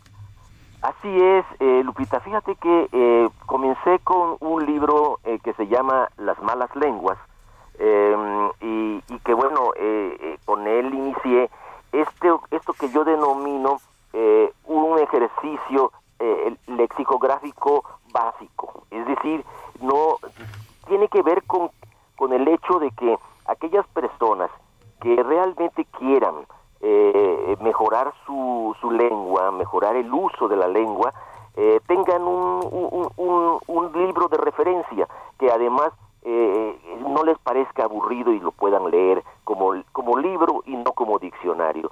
Y continué después con No valga la redundancia. Eh, este libro es el libro intermedio entre eh, las malas lenguas y más malas lenguas que salió ahora hace un par de meses eh, en Editorial Océano, eh, que es mi casa editorial y donde eh, lo que yo busco, eh, como digo, es lo siguiente, que ser útil, hacer libros útiles y si se puede a menos eh, en este tema. Está muy divertido, ¿eh? Está muy divertido. Está muy divertido. A veces con, con- con muy mala leche, espero que lo esté diciendo bien, pero a veces con muy mala leche Sí, para... es correcto, es Yo iba a correcto, decir correcto, a la... Sergio. O sea, hasta la vista, baby. No, ¿verdad? hasta la vista. bueno, eh, es que es que además el lenguaje popular, eh, el, eh, el- el idioma popular eh, tiene una riqueza extraordinaria y, y- y nos damos cuenta eh, de que muchas veces la gente no, eh, eh, bueno, tiene la capacidad de expresarse, pero eh, cuando, eh, sobre todo en los ámbitos cultos, les da mucha flojera ir a los diccionarios. Pueden decir alguna sandez, al- alguna cuestión que está mal expresada, tanto ya sea en el habla o en la escritura, pero lo dejan pasar. Entonces yo digo, yo no escribo para las personas a las que no les interesa eh, cuidar su idioma, cuidar su lengua, y además debemos entender que el idioma es uno de nuestros mayores patrimonios culturales. Entonces yo escribo para las personas, las pocas personas que puedan eh, eh, eh, utilizar estos libros como referencias para mejorar la escritura y el habla. Entonces todos nos equivocamos, ¿eh? hago esta precisión, todos nos equivocamos. Oye, oye, Eh, hasta no el, hasta el Mirror, ¿no? Que, que, que puso este esto que me, que me llamó tanto la atención, eh, como pues eh, este A- eh, ALB, que, que pues eh, ellos lo tradujeron de manera distinta.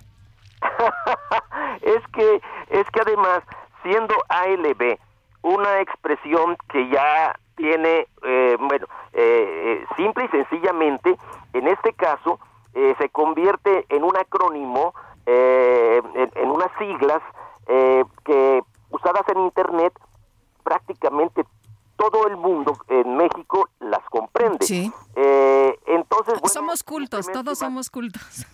todos somos cultos en ese sentido, claro. Eh, y entonces, eh, esta ALB que, sirve para muchísimas cosas, es decir, eh, para para mandar ALB al jefe, para mandar ALB a, a la materia que no nos gusta, para mandar y para también expresar ciertos disgustos, cierto espanto, eh, qué es lo que ocurrió cuando cua- eh, cuando se, se prestó- presentó esta confusión en relación con un con, con un temblor, ¿verdad?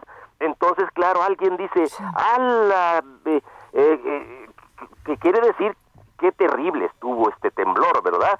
Eh, y, y claro que los extranjeros no llegan a comprender esto y entonces comienzan a traducir a partir de lo que imaginan eh, y claro que hasta la vista, pues obviamente eh, es, eh, eh, es una interpretación errónea porque además ne- necesitarías una H para, para poner hasta la vista, Bueno. ¿verdad? Muy bien. Bueno, pues Juan Domingo Argüelles, Esto no, esto no es adrede, pero ya nos vamos.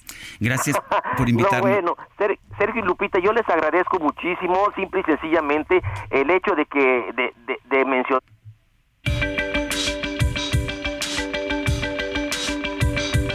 Para Sergio Sarmiento, tu opinión es importante.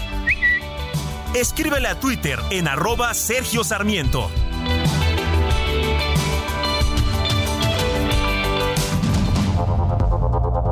Continuamos con Sergio Sarmiento y Lupita Juárez.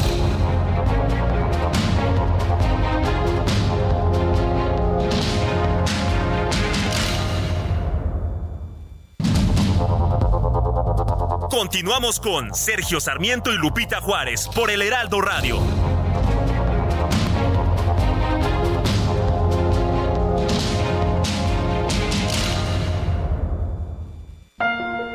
Todas tus compras de la marca Silly apoyan a FUCAM para detectar el cáncer de mama. Chécate a tiempo, te lo mereces. En ocasiones la vida nos pide ser atrevidos. En otras nos pide comportarnos. Con Gran Cherokee puede ser todo al mismo tiempo porque combina poder, lujo y tecnología para redefinir tu historia. Jeep Grand Cherokee, civilizado y salvaje. Jeep, solo hay uno.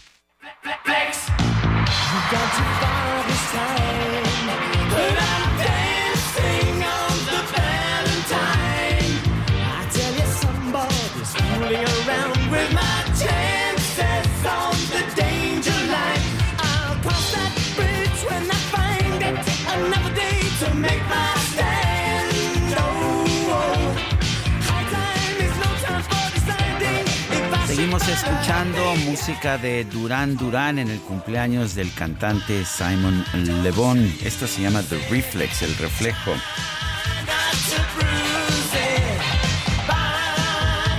Ah, Para echar una bailada, ¿te para echar una bailada está. ¿Cómo se ve que eres ochentera, mi querida Muy Guadalupe ochentera. Juárez? Bueno, oye, pues vámonos, vámonos con los mensajes. José Luis de Cuautitlán nos dice, esperemos que ahora sí, en esta ocasión realmente llegue la ayuda a todas esas personas que lo necesitan y no estemos viendo que al rato la estén vendiendo en los tianguis, como sucedió hace poco en un reportaje que publicaron. Dice otra persona, buen día estimado Sergio y Lupita, un saludo para ustedes y todo su equipo. La desgracia que está pasando en Acapulco es el resultado de tener gobernantes que solo piensan en su revolución chavista y no tienen objetivos con el pueblo, piensan que es más importante su ideología que el bienestar de la población. Cacarean a diario que los otros robaron más, pero estos se robaron el fondén. No ha habido peor desgracia para México que la elección de este gobierno ideo- ideologizado a lo chavista y castrista. Y Olivia nos dice, buenos días Sergio Lupita, en mis redes veo una cantidad significativa de personas de la tercera edad que se encuentran extraviadas tras el paso del huracán, por lo que quiero hacer un llamado a las personas que están ahí, tengan compasión y los auxilien. Quizá muchos están desorientados o no tienen la fuerza de buscar ayuda. Bueno, y yo quiero agradecer, por supuesto, todo el... ah, Estábamos platicando ahora, Guadalupe y yo, de, de, de este programa, de lo que nos gusta estar en este programa. Y yo quiero agradecer a todo nuestro equipo. Y hoy tenemos un operador este que está haciendo aquí su debut con nosotros, Luis Ahumada. Muy buen trabajo, mi querido don Luis. Muy buen trabajo. Mira, qué, qué bueno tener el control, ¿no? Él Sí, solo se no, echa él los aplausos. Sí, oye, es- no es, no es este, eh, Ya se no es un conflicto de interés aplaudirse Ya a se uno parece, mismo. a ya saben quién. Bueno, pues, ¿te parece que vayamos, eh, que vayamos a a un un resumen. resumen? Vamos al resumen de la información más importante. El presidente López Obrador informó que hoy va a comenzar el levantamiento del censo de daños tras el paso del huracán Otis en Acapulco Guerrero con el apoyo de mil servidores de la nación. decirle a la gente de Acapulco, de Coyuca, que ya llegaron alrededor de mil promotores de la Secretaría de Bienestar, mil servidores de la Nación para iniciar hoy mismo eh, los censos casa por casa para apoyar a todas las familias afectadas. A partir de hoy empiezan a recorrer las calles, todo se va a entregar de manera directa, sin intermediarios. Bueno, además, el presidente anunció que esta tarde se va a reunir una comisión de funcionarios federales con representantes del sector privado para diseñar una propuesta de apoyo al sector turístico de Acapulco. Se va a llevar a cabo, repito, esta reunión hoy a las 5 de la tarde y esta comisión, este grupo de ocho servidores públicos va a viajar a Acapulco para tener allá una reunión con los sectores del turismo. Eso también informarlo. Tenemos que poner de pie lo más pronto posible a Acapulco. Ese es el plan en general.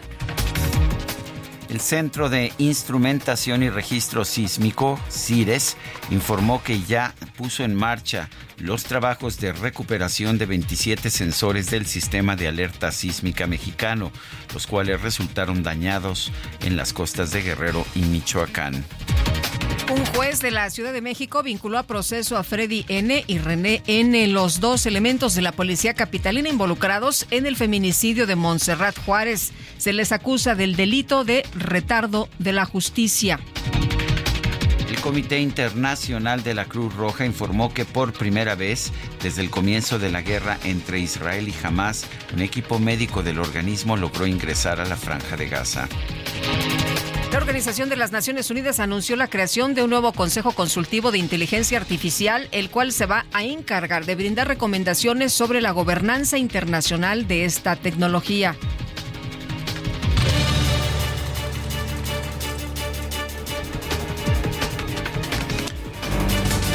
Bueno, Vamos, vamos a las calles de la Ciudad de México, Lupita. Javier Ruiz, ¿qué nos tienes esta mañana? Muy buenos días. ¿Ya no nos tiene nada? Bueno, pues este, Se nos cortó. ya ni modo, ya ni modo. Oye, rápidamente, el eh, presidente López Obrador está descartando toque de queda después de los actos de rapiña que se han dado a conocer por parte de los habitantes. Hemos estado ya dando información, algunos de, de nuestros eh, compañeros nos han estado ya reportando de cuál es la situación. También en videos que se han difundido, eh, pues se ve claramente cómo están los saqueos, los actos de rapiña, la delincuencia, todo lo que da, incluso hasta en los cajeros, en los bancos. En fin, eh, pues el presidente dice que no va a imponerse toque de queda y que ya hay retenes de la Guardia Nacional para detener esta situación. Bueno, y ¡Uh, la, la, chulada!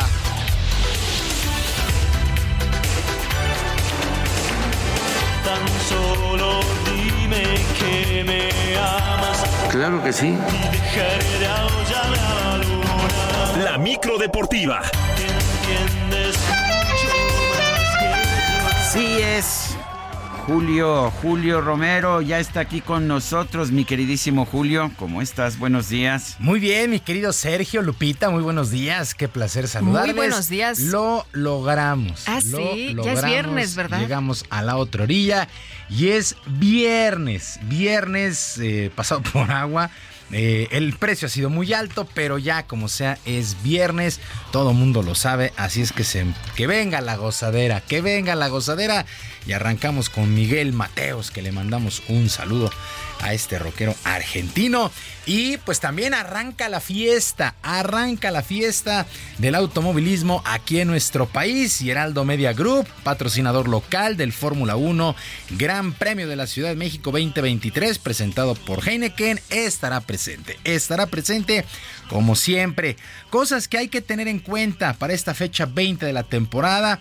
Max Verstappen ya llega como campeón del mundo junto con su escudería Red Bull en pilotos y en constructores respectivamente. Sergio Pérez, el otro conductor de la escudería austriaca, está en el segundo lugar, tiene 240 puntos y está por delante del británico Lewis Hamilton de Mercedes, que es tercero con 201 unidades. La carrera es en el Autódromo de los Hermanos Rodríguez, tiene una longitud de 4.3 kilómetros, cuenta con 17 curvas, dos zonas para activar el DRS, este sistema que aumenta la velocidad, y tiene una de las rectas más largas de toda la campaña. Por lo pronto, por lo pronto, Sergio Pérez promete dejarlo todo en la pista. Bueno, es un, es un momento que, que sueño toda mi vida, ¿no? En el poder ganar aquí en casa sería el, el gran premio más especial que más me gustaría ganar de todos. Las manos quietas. Pues mucha suerte, mucha Sí, suerte sí, sí. para Oye, Sergio y- y Pérez, ya- está en casa. Y ya todo el mundo ahí emocionado, ¿eh? La práctica 1 es 12.30, ¿verdad? Así es. Nos, ya Javier Ruiz nos estaba adelantando, este, que pues ya está prácticamente todo listo. Ya la gente, ahí hay un trafical ya este tremendo Ya a esta está hora. difícil Ya está entrar. difícil entrar. Sí, ni se acerque. Nosotros este, ofrecemos metro, el servicio. el metro, o en la Sí, micro. Exactamente, es la estación. Depende la, la, la localidad que tenga. Puede ser Velódromo, puede ser Metro Puebla, este puede llegar por Río Churubusco, aunque sí ya el tráfico es insoportable. La micro ofrece, saliendo aquí, la primera salida será por ahí de las nueve y media. Primera y única, nueve y media, Torre Carrachi, cerca del autódromo hasta donde lleguemos. Este, ya, vamos para allá. Sí, eh, si usted tiene boleto y demás, en verdad la recomendación es que lo haga en transporte público. En verdad. Sí, En el metro siempre Yo- yo- es más fácil. Yo, yo la verdad es que yo voy todos los años, me gusta mucho el evento y voy en metro. Sí, porque, eh, mire, sé que se eh, llega ahí viaducto y Churubusco. Sí. Hay tráficos, le estoy hablando de unos 5 o 6 kilómetros, kilómetros.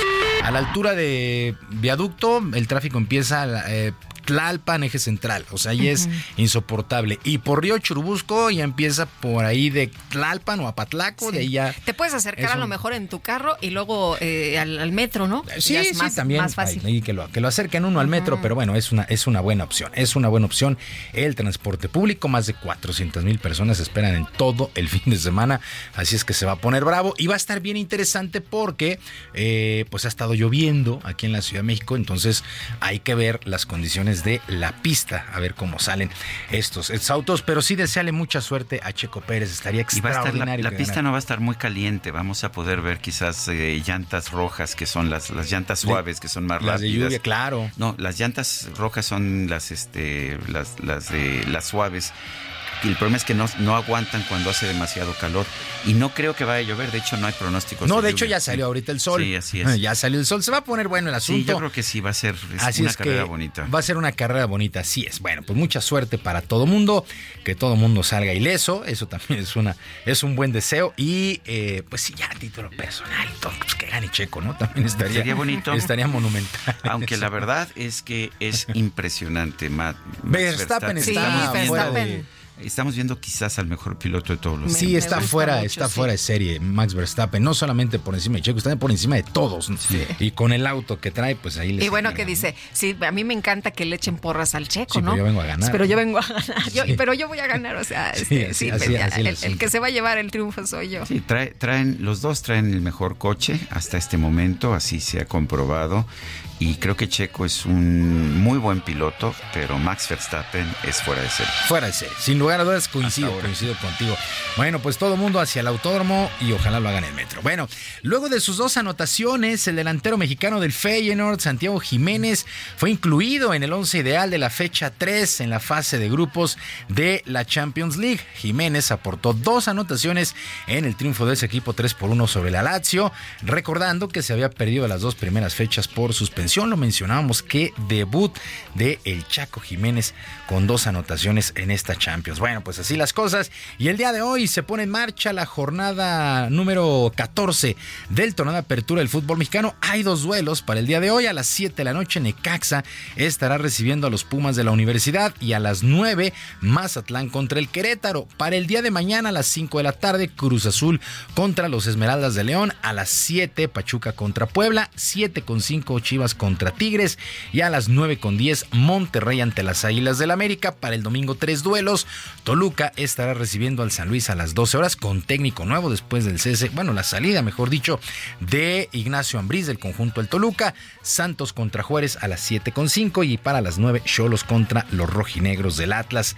Y la selección mexicana de fútbol sub-23 complicó su calificación a la siguiente ronda luego de empatar sin goles con República Dominicana dentro de los Juegos Panamericanos que se desarrollan allá en Santiago de Chile. El timonel de este equipo, Ricardo Cadena, reconoció que no han dado un buen juego y eso puede afectar su estancia en la competencia.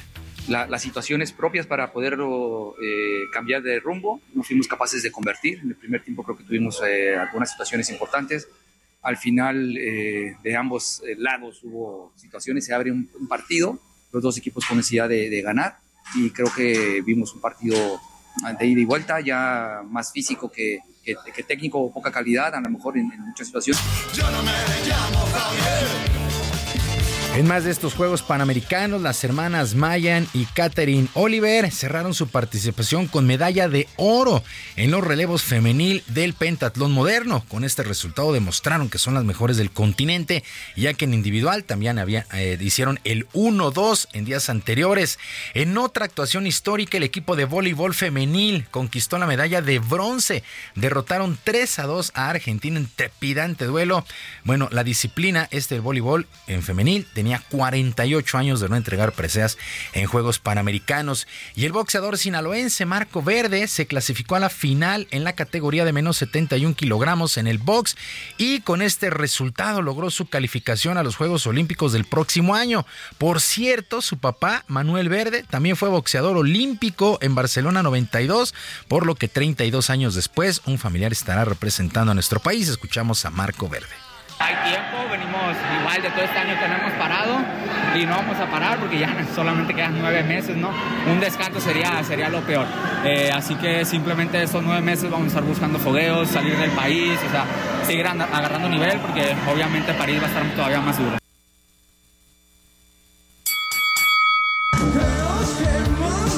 Pues muchas, muchas felicidades a Marco Verde con boleto a Juegos Olímpicos. ¿Cómo nos despertamos este viernes en el medallero? Estados Unidos, 139 preseas en total, 59 de oro, 40 de plata y 40 de bronce. México, ascendió de nueva cuenta al segundo sitio, 30 de oro, 15 de plata y 25 de bronce, un total de 70.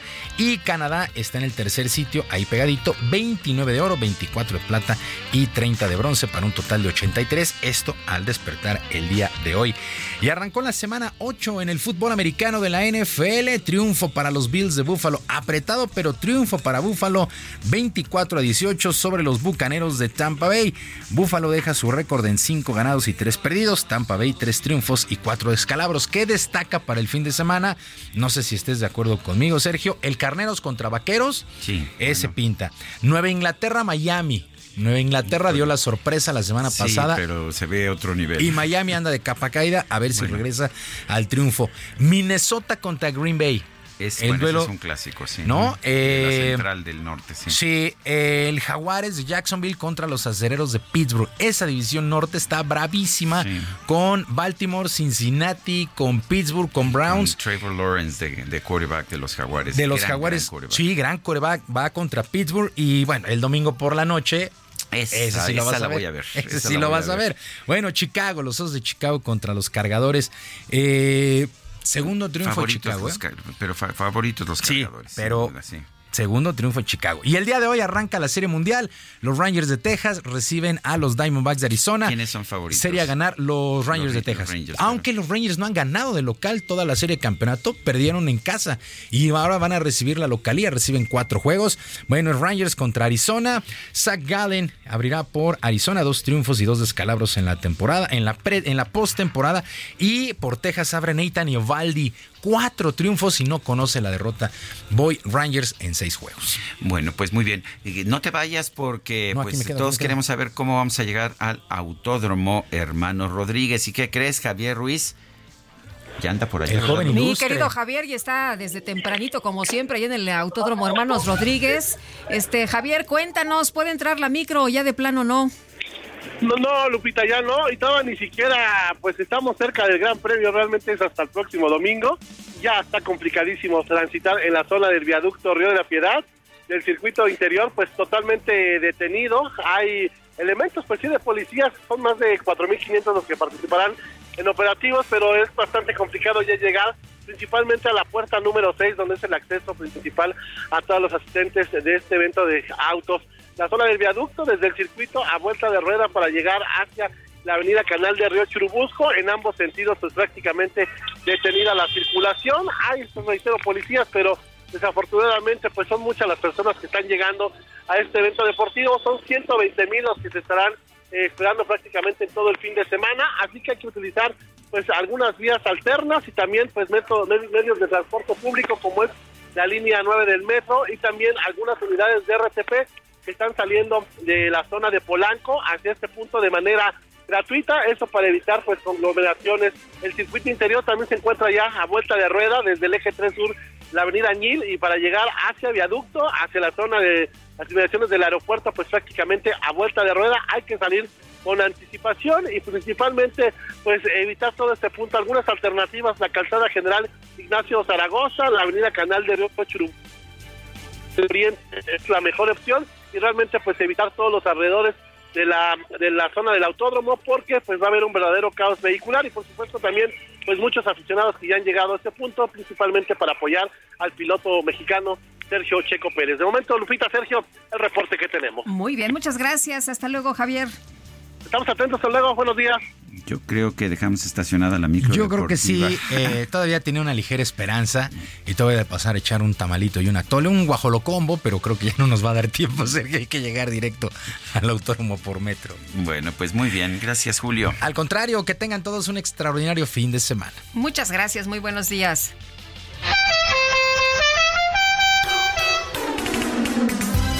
¡Uh, la, la, chulada!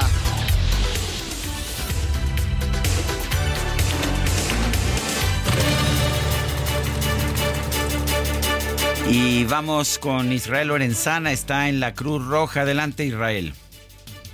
Sergio Lupita, muchísimas gracias. Un gusto saludarles en esta mañana de viernes. Bueno, pues por tercer día consecutivo está operando el centro de acopio instalado en la sede central de la Cruz Roja Mexicana. Está ubicada en la calle de Luis Vives número 200, aquí en la zona de Polanco. Aquí, bueno, pues sigue fluyendo la ayuda por parte de la ciudadanía para las personas que resultaron damnificadas por el huracán Otis esto en la zona de Acapulco, allá en Guerrero. Hasta el momento, bueno, pues ya se han mandado cinco mil despensas y se tienen listas otras 15 mil despensas, las cuales podrían ser mandadas hoy mismo allá a la zona de Acapulco. Hay que recordar que el horario de operación de este centro de acopio sigue siendo de las 8 de la mañana a las 6 de la tarde y está exactamente a un costado de la Avenida Ejército Nacional. En materia vehicular, esta zona es tránsito local, aún así hay que manejar con mucho cuidado. Sergio Lupita, la información que les tengo. Muy bien, muchas gracias Israel. Hasta luego. Buenos días y vámonos a un recorrido por el país. Empezamos con Marta de la Torre desde Colima. ¿Qué tal, Marta? Gracias Sergio Lupita, ¿qué tal? Buenos días. Pues informarles que la Unidad Estatal de Protección Civil integró un listado de colimenses con quienes sus familiares no se han podido comunicar. Se trata de estudiantes, docentes y representantes colimenses que acudieron a Acapulco, donde se realizó una convención internacional de minería y otra del sector portuario. Por ello solicitó el apoyo de los colimenses que tengan algún familiar o personas conocidas que se hayan encontrado en el estado de Guerrero durante el impacto de Y que no hayan podido establecer comunicación. Cabe destacar que la Universidad de Colima informó a través de sus redes sociales que el grupo de alumnos de la Facultad de Ciencias Químicas que estuvo en Acapulco durante el impacto del huracán ya fue localizado. Aseguró que todos están seguros en buenas condiciones y se espera que pronto envíe un camión para recogerlos hasta el estado de Guerrero. Esta es la información desde Colima. Ahora vamos hasta Querétaro con Rodrigo Mérida. Sergio Lupita, les pongo al tanto de lo que se está llevando a cabo en Querétaro para brindar apoyo a los familiares que se encuentran en zona afectada en Guerrero. La Coordinación Estatal de Protección Civil de Querétaro informó que con la finalidad de brindar la ayuda y asistencia necesaria, se puso a disposición de la población queretana un enlace así como un código QR para el registro de información y datos familiares y personas conocidas que se encuentren dentro de la zona afectada. La información recabada a través de estos medios se le otorgará atención correspondiente con la finalidad de brindar la respuesta conducente. En este sentido, se trabaja para establecer un puente de comunicación con autoridades en aquella entidad a través de la Secretaría de Gestión Integral de Riesgos y Protección Civil de Guerrero, que coadyuve a la identificación y ubicación de personas, a fin de contar con información certera sobre su condición y paradero, considerando que los canales de comunicación en el estado de Guerrero se encuentran interrumpidos debido a daños registrados a instalaciones de transmisión telefónica y de conexión a Internet, se solicitó a la población su paciencia para poder atenderla. En estos momentos, el DIF estatal de Querétaro ha en- comenzado a enviar nueve toneladas de ayuda para los damnificados. Abrieron centros de acopio en la Casa de la Mujer, planta de almacenamiento del CEDIF y el gobernador del estado, junto con la presidenta del patronato del CEDIF, Cara Herrera de Curi, iniciaron los trabajos para llenar los vehículos que saldrán para dicho lugar. Informó para Heraldo Media Group Son las 9 con 24, vamos a una pausa y regresamos.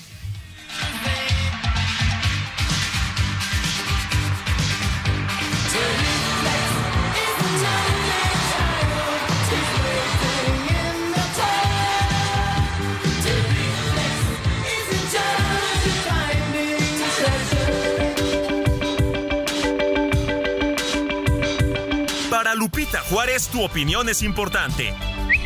Síguela en arroba Lupita Juárez H.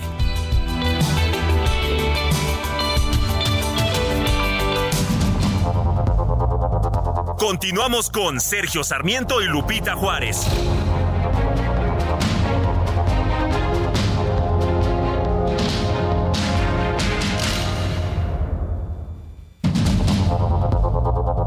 Continuamos con Sergio Sarmiento y Lupita Juárez por el Heraldo Radio.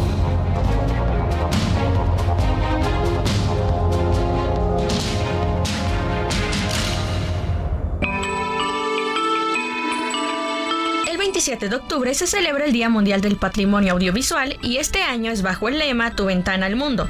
Esta celebración es una iniciativa fundamental para que la UNESCO y el Consejo Coordinador de Asociaciones de Archivos Audiovisuales rindan homenaje a los profesionales de la preservación audiovisual y a las instituciones que resguardan nuestro patrimonio para las generaciones futuras. Como una ventana al mundo, el patrimonio audiovisual nos permite presenciar eventos en los que no participamos, escuchar voces del pasado y crear narrativas que informan y entretienen. A través de la exploración de sonidos grabados e imágenes visuales capturadas en películas y videos, no solo apreciamos la riqueza cultural, sino que también extraemos de ella valiosas lecciones. Los archivos audiovisuales nos cuentan historias sobre la vida de las personas y las culturas de todo el mundo. Representan un patrimonio inestimable y una afirmación de nuestra memoria colectiva, así como una valiosa fuente de conocimientos ya que reflejan la diversidad cultural, social y lingüística de nuestras comunidades. Nos ayudan a crecer y a comprender el mundo que todos compartimos.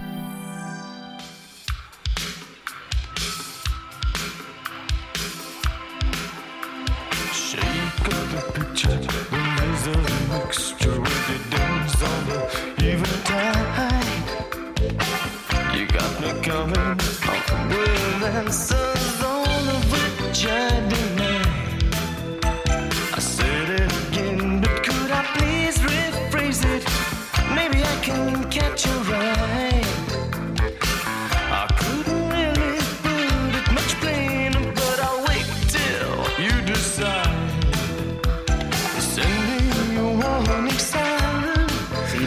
escuchando música de Durán Durán. Estamos festejando el cumpleaños de Simon Le Bon, cantante y fundador de este grupo. Esto es New Moon on Monday, Nueva Luna en lunes. Oye, y en los mensajes, vámonos rápido. Buen día, Sergio Lupita. AMLO siempre dice que se van a entregar los apoyos directamente y los siervos de la nación tienen instrucciones de que cada apoyo que se entrega se haga mención de que el presidente es quien otorga este beneficio. Soy Sergio Guzmán.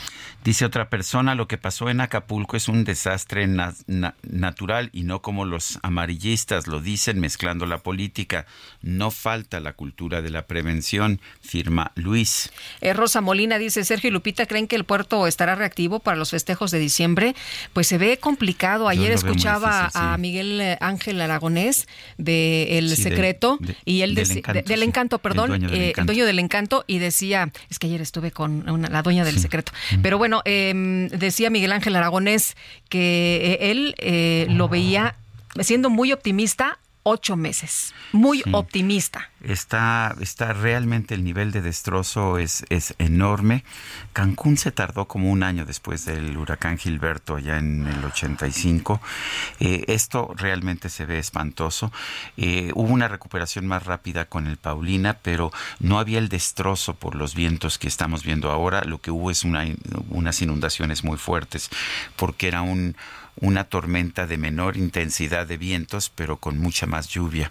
Sí. Pero esto No, no, es que es una devastación impresionante y bueno, pues eh, es lo que lo que estima, ¿no? Alrededor y, y viéndose realmente Sí. muy optimistas. Cosas o sea, como, por ejemplo, es no está ya complicado. Julio Romero, mira, por ahí anda Julio Romero, Sí. pero por ejemplo, eh, yo veo muy difícil que se pueda hacer el abierto de tenis el próximo, Sí. el próximo Veías mes de ayer las febrero. imágenes y Sí, decías, del ¿qué pasó estadio, por ejemplo, del hotel, eh, no, es casi imposible. Difícil, yo lo veo muy muy difícil, muy, complicado. En fin, vamos con, vamos con otros temas, ya está con nosotros Mónica Reyes, siempre es un gusto, Mónica, verte, ¿cómo has estado? Bien, muchas gracias. Escuchándolo, Sergio Sí. Lupita, pues aquí para traerles información importante, por supuesto. Yo les quiero compartir a ustedes, amigos del Heraldo Radio, este dato bien importante. La Conducef dice que el 12.3% de la población bancarizada en México que creen son adultos mayores y que el 31.6% de las quejas y aclaraciones por fraude bancario pertenecen a este segmento. Por lo que Citibanamex, pues, ¿qué creen? Está teniendo su campaña titulada Juntos contra el Fraude. Esto es precisamente para la prevención de fraudes. Ante la sospecha de ustedes, queridos amigos que nos están escuchando, de una visita o llamada rara de un supuesto ejecutivo del banco, reciban un correo, un mensaje, un website dudoso, hay que tomar acción, hay que comentárselo a alguien para que los ayude. No arries- arriesguen todos sus ahorros y esfuerzos por un engaño, aunque parezca ser real, ¿eh? pero es un engaño. La regla de oro es, no compartas tu información personal, ni contraseñas, ni códigos, no envíes dinero a cuentas que realmente no conoces. Ojo, aguas, mucha atención. Ayudemos a difundir este mensaje y vamos juntos contra el fraude. Muchas gracias. Buen fin de semana, Lupita Sergio. Muchas gracias. Muy buenos días. Bueno, y hoy el Heraldo de México publica junto con Poligrama las preferencias electorales en Guanajuato rumbo al 2024 y Antares Vázquez, senadora de Morena y aspirante a los comités de defensa de la 4T en Guanajuato. ¿Qué tal? Muy buenos días. Muy buenos días, Lupita, Sergio, un gusto saludarles y a todas y a todos los que nos escuchan. Antares, pues ya falta poquito, ¿no? Para conocer finalmente, pues, qué es lo que arrojen las encuestas eh, de, de Morena para el día lunes. Pero por lo pronto, ¿cómo vas? ¿Cómo te sientes y cómo ves los números que se publican en, eh, Poli- en eh, El Heraldo? Y bueno, en esta encuesta junto con Poligrama. Pues muy bien, Lupita. Fíjate que estoy muy contenta con la respuesta de la gente en Guanajuato. Yo he andado mucho en territorios, bueno, durante años he recorrido los 46 municipios de mi estado y podido hablar con miles de personas, pero además en esta última etapa, pues la gente se va emocionando cada vez más ante la posibilidad de efectivamente arrebatarle el estado al PAN, porque la gente está desesperada.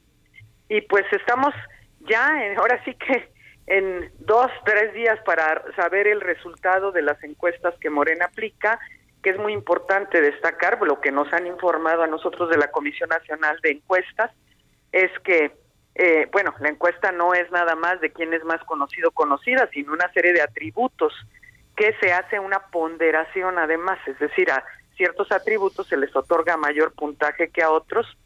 Y pues vamos muy bien y a mí me entusiasma ver eh, el resultado de la encuesta que hoy publican en el Heraldo, porque sé que ahora también con las medidas afirmativas que el INE ha dictado esta semana en que los partidos deben postular a cinco mujeres y a cuatro hombres, pues la posibilidad es mucha más alta, ¿no? El, eh, entiendo que una persona como, como eh, Ricardo Sheffield, que está en primer lugar en la encuesta de, de Morena, en la encuesta que nos ofrece Poligrama y el Heraldo, eh, entiendo que él ha tenido mucha más ah, visibilidad, sobre todo en las mañaneras. Eso le ayuda, ¿verdad? Pues sí, él ya fue presidente municipal de León, que es eh, el 30% de la población de Guanajuato, fue candidato a gobernador, tiene cinco años de aparecer en las mañaneras y pues yo no. Pero entonces es mucho más interesante esto porque eh, lo mío ha sido de que la gente me conoce en sus pueblos, en sus comunidades, en sus colonias y del trabajo que hemos podido avanzar desde el Senado de la República. Entonces, pues la verdad estoy muy satisfecha por esa situación. Eh, Antares, eh, se va a definir después si es en, eh, en eh, cada estado de la República si va hombre o mujer, pero pues una de las eh, de las eh, claves es que sea competitivo y que pues del porcentaje que alcance sea suficiente, ¿no? Sí, es que hay varios criterios que se van a utilizar. Por supuesto que el lunes nos van a convocar estado por estado para dar el resultado crudo de las encuestas, ¿no? Pero después la Comisión Nacional de Elecciones anunciará con base en valoración política y de género quienes quedan como coordinadores o coordinadoras. Y esta valoración política incluye quiénes son las mujeres más competitivas y las que tienen mayor potencial de crecimiento, porque una de las cuestiones es esas. Hay veces que hay compañeros o compañeras que puedan ser muy conocidos o conocidas, pero ya no tienen potencial de crecimiento. Y en Guanajuato se necesita crecimiento para poder avanzar y ganar el Estado. Entonces, eh, yo estoy muy contenta por los resultados y por lo que voy viendo y pues estamos esperando porque ese lunes, creo que es el lunes que nos va a cambiar la vida a muchos. Estamos todavía así todos, ahora sí que mordiéndonos las uñas esperando ese día. Llegas con confianza, Antares. La verdad sí, confío en, en el pueblo de Guanajuato y en el trabajo que hemos ido haciendo y pues espero un buen eh, resultado. Muy bien, pues eh, Antares, muchas gracias por conversar con nosotros esta mañana y bueno, pues estaremos ahí muy pendientes de lo que ocurre el próximo lunes. Muchas gracias Sergio Lupita y a todas y a todos los que Hasta nos luego. escuchan. Gracias. Buenos días. Bueno, pues ah, ya veremos. Yo creo que sí, el lunes va a haber muchas decepciones y unas cuantas ilusiones conforme se den a conocer los resultados de las encuestas. Vamos para- a ver cómo está la unidad en Morena, porque pues algunos han señalado que están muy unidos, que esa es la clave, que eso es lo importante. Eso decía Marcelo, ¿no? Sí, pero también platiqué con uno de los candidatos de, de Veracruz hace unos días y no, hombre, así como que muy unidos, la verdad no lo escuché. Bueno, son las 9 de la mañana con 41 minutos. Tú sabes, Guadalupe, que soy ah, motociclista. Soy muy cuidadoso a propósito. Voy en mi carril, no ando zigzagueando. Llevo un buen casco. Eh, Eres de los pocos, ¿eh? Llevo, Eres de bueno, los cascos casi ya todo el mundo lleva. Porque yo pero- conozco sí. unos que en- en- se meten en zigzag y Ah, se bueno, meten si no- como les da la regalada No, yo gana. voy en mi carril. De hecho, eso es. De hecho, alguna vez me, me dio mucho coraje. Venía yo en el periférico, en el viaducto, no me acuerdo, en mi carril, y una patrulla se me arrima y me dice: Oiga, no ande en el carril, póngase en medio. Le digo, "Pues, y se ve que no conocía el reglamento de Ah, tránsito, el de la caray. patrulla. Pero en fin, lo que sí sé es que las motos son mucho más peligrosas que los autos. Veía un estudio en Estados Unidos. eh, en un accidente hay 32 veces más posibilidades, no tre- 32%, no, 32 veces más posibilidades de fallecer en una moto que en un auto y por eso pues hay que ser particularmente cuidadoso en las motocicletas. Y mira que me encanta andar en moto, tú sabes, toda la Sí. vida lo he hecho desde que soy adolescente. Tenemos en la línea telefónica a Gonzalo Peón, él es director del Instituto de Políticas para el Transporte y el Desarrollo. Y bueno, pues ellos tienen cifras acerca precisamente de eh, los fallecimientos por accidentes de tránsito en motocicletas y están utilizando, están promoviendo el uso de cascos certificados. ¿Qué es eso? Pues vamos a, vamos a preguntarle a él precisamente. Gonzalo Peón, gracias por tomar esta llamada y en primer lugar cuéntanos, pues qué tan peligroso es andar en moto. Hola Sergio, ¿cómo estás? Eh, saludos a ti a, tu auditorio.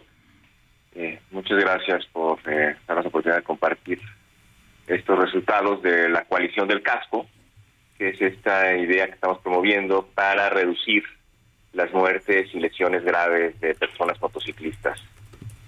Y como bien lo dijiste, eh, es muy peligroso andar en moto. De las víctimas mortales en el país, eh, en siniestros de tránsito, el 22.9% son personas motociclistas eh, y están aumentando drásticamente.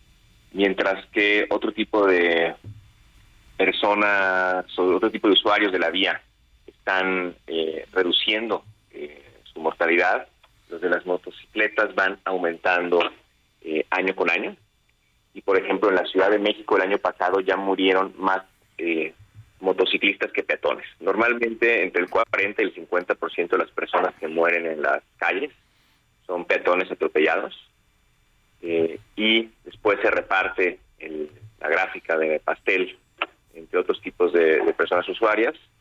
Eh, la moto está ahorita en el 23%, pero va aumentando eh, rápidamente y la tendencia que observamos en la Ciudad de México se, obse- se observa en casi todas las entidades federativas y probablemente en algún momento esto cambie.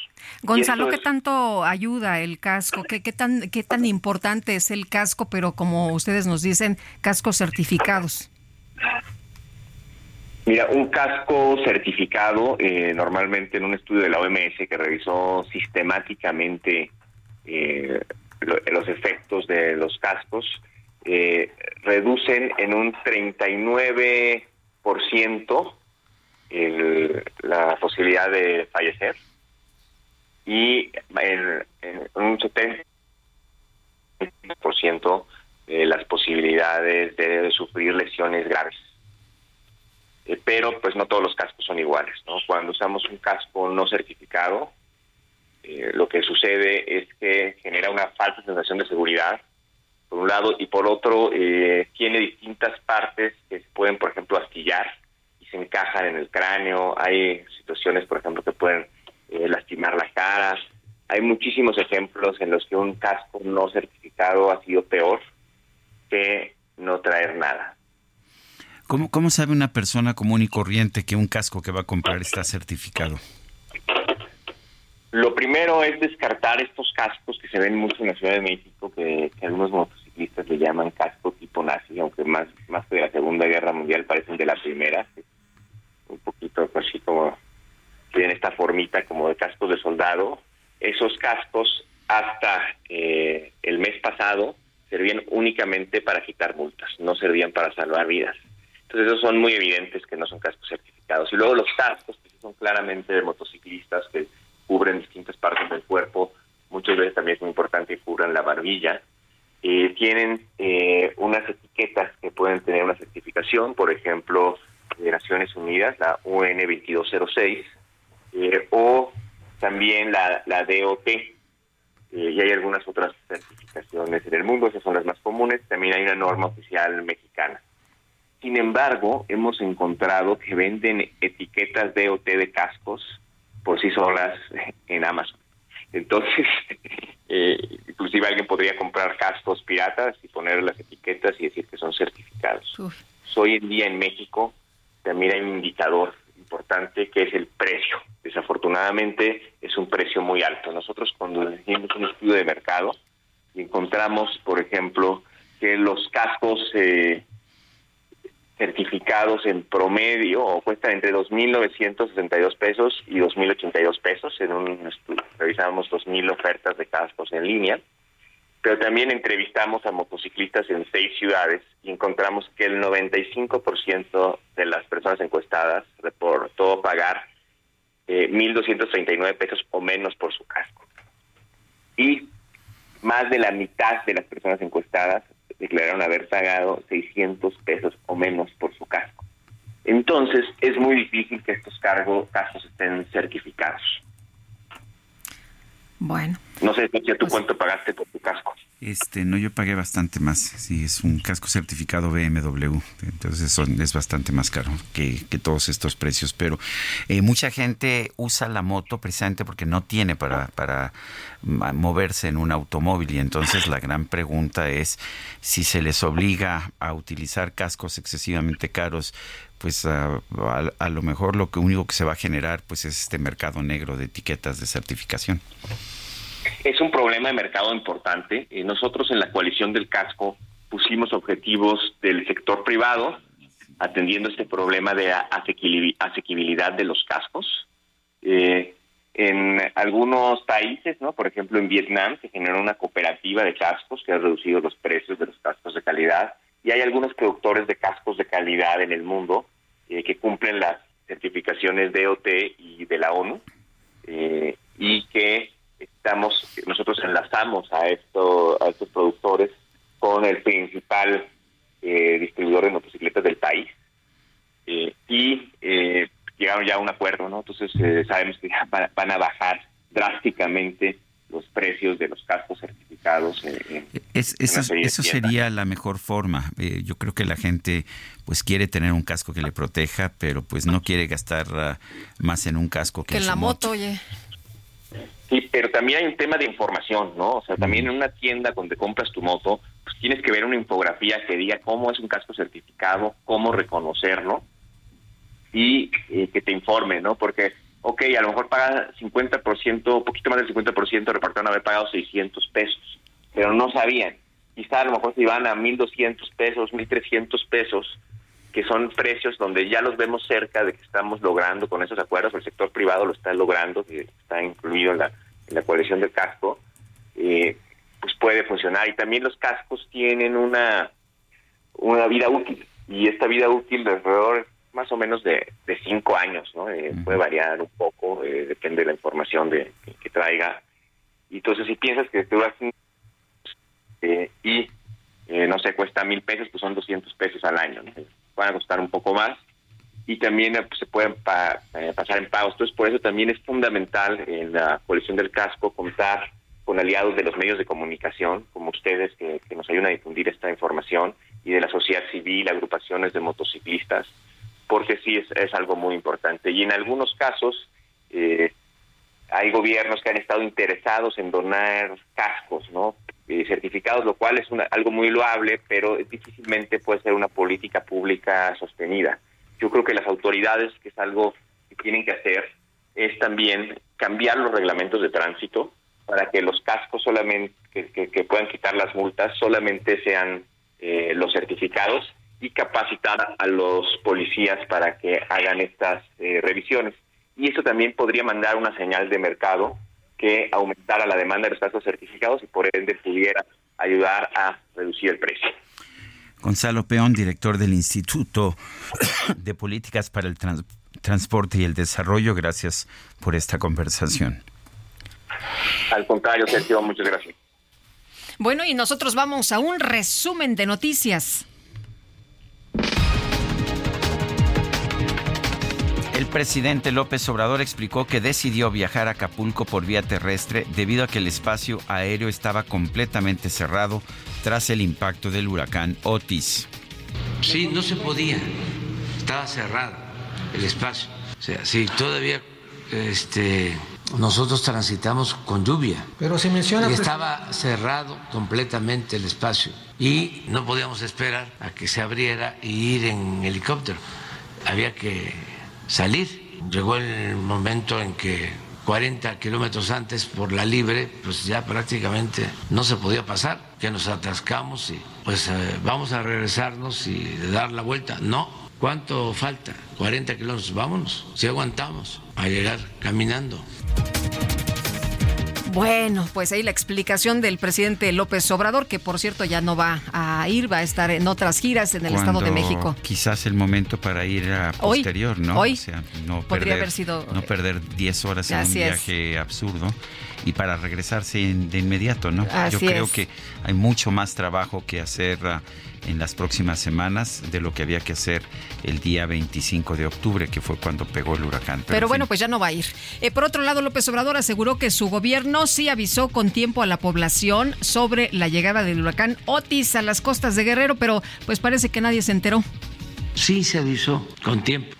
Que hay dos elementos que se tienen que tomar en cuenta. Uno, de que está demostrado técnica, científicamente. Pregunten a los centros de control de huracanes si no fue un fenómeno extraordinario. Que les digan qué antecedentes hay de cómo se precipita tan rápido. Estaba pendiente y habían reuniones en Acapulco y ya estaba el plan DN3, eh, el plan Marina, pero se hablaba de categoría 3 que podía llegar a categoría 4 y de repente, no, que va a impactar a categoría 5. Pero esto como a las 8 de la noche. Yo puse por eso un Twitter como a las 9. Sí, sí fue un fenómeno extraordinario, eh, incrementó su intensidad muy rápido. El tuit del presidente López Obrador fue a las 8.25. La primera advertencia de la, del servicio meteorológico fue a las 6 pm. Eso, pues esos son hechos y sí, sí fue extraordinario. El secretario de Estado del Vaticano, Pietro Parolín, expresó el profundo penar del Papa Francisco, el profundo pesar, supongo, del Papa Francisco al recibir la noticia de las afectaciones y las personas muertas por el huracán Otis. Bueno, y un tribunal de Perú ordenó archivar la denuncia por delitos contra la seguridad nacional presentada en enero contra el expresidente de Bolivia, Evo Morales, por su respaldo al exmandatario peruano Pedro Castillo. La ONU afirmó que Gaza necesita ayuda humanitaria significativa y continua tras casi tres semanas de bombardeos israelíes. Además, confirmó la muerte de 57 trabajadores de la Agencia de Naciones Unidas para los Refugiados Palestinos. Lupita, se nos acabó el tiempo. Pues vámonos entonces, que la pasen todos muy bien. Sergio, muchas gracias por mis audífonos. Es ¿Te un gustan? gran regalo, me gustaron, eres muy amable. Y también por mis nueces encaneladas a Roberto Aguilar, que Ah, me trajo bien. de San Luis Potosí, de la Costanzo. Muchísimas Oye, gracias, muy regaladas. ¿Por qué te trajo a ti eh, tus nueces y a mí no? Porque yo las encargué. Bueno, hasta mañana, gracias. Hasta el lunes, gracias de todo corazón. Heraldo Media Group presentó Sergio Sarmiento y Lupita Juárez.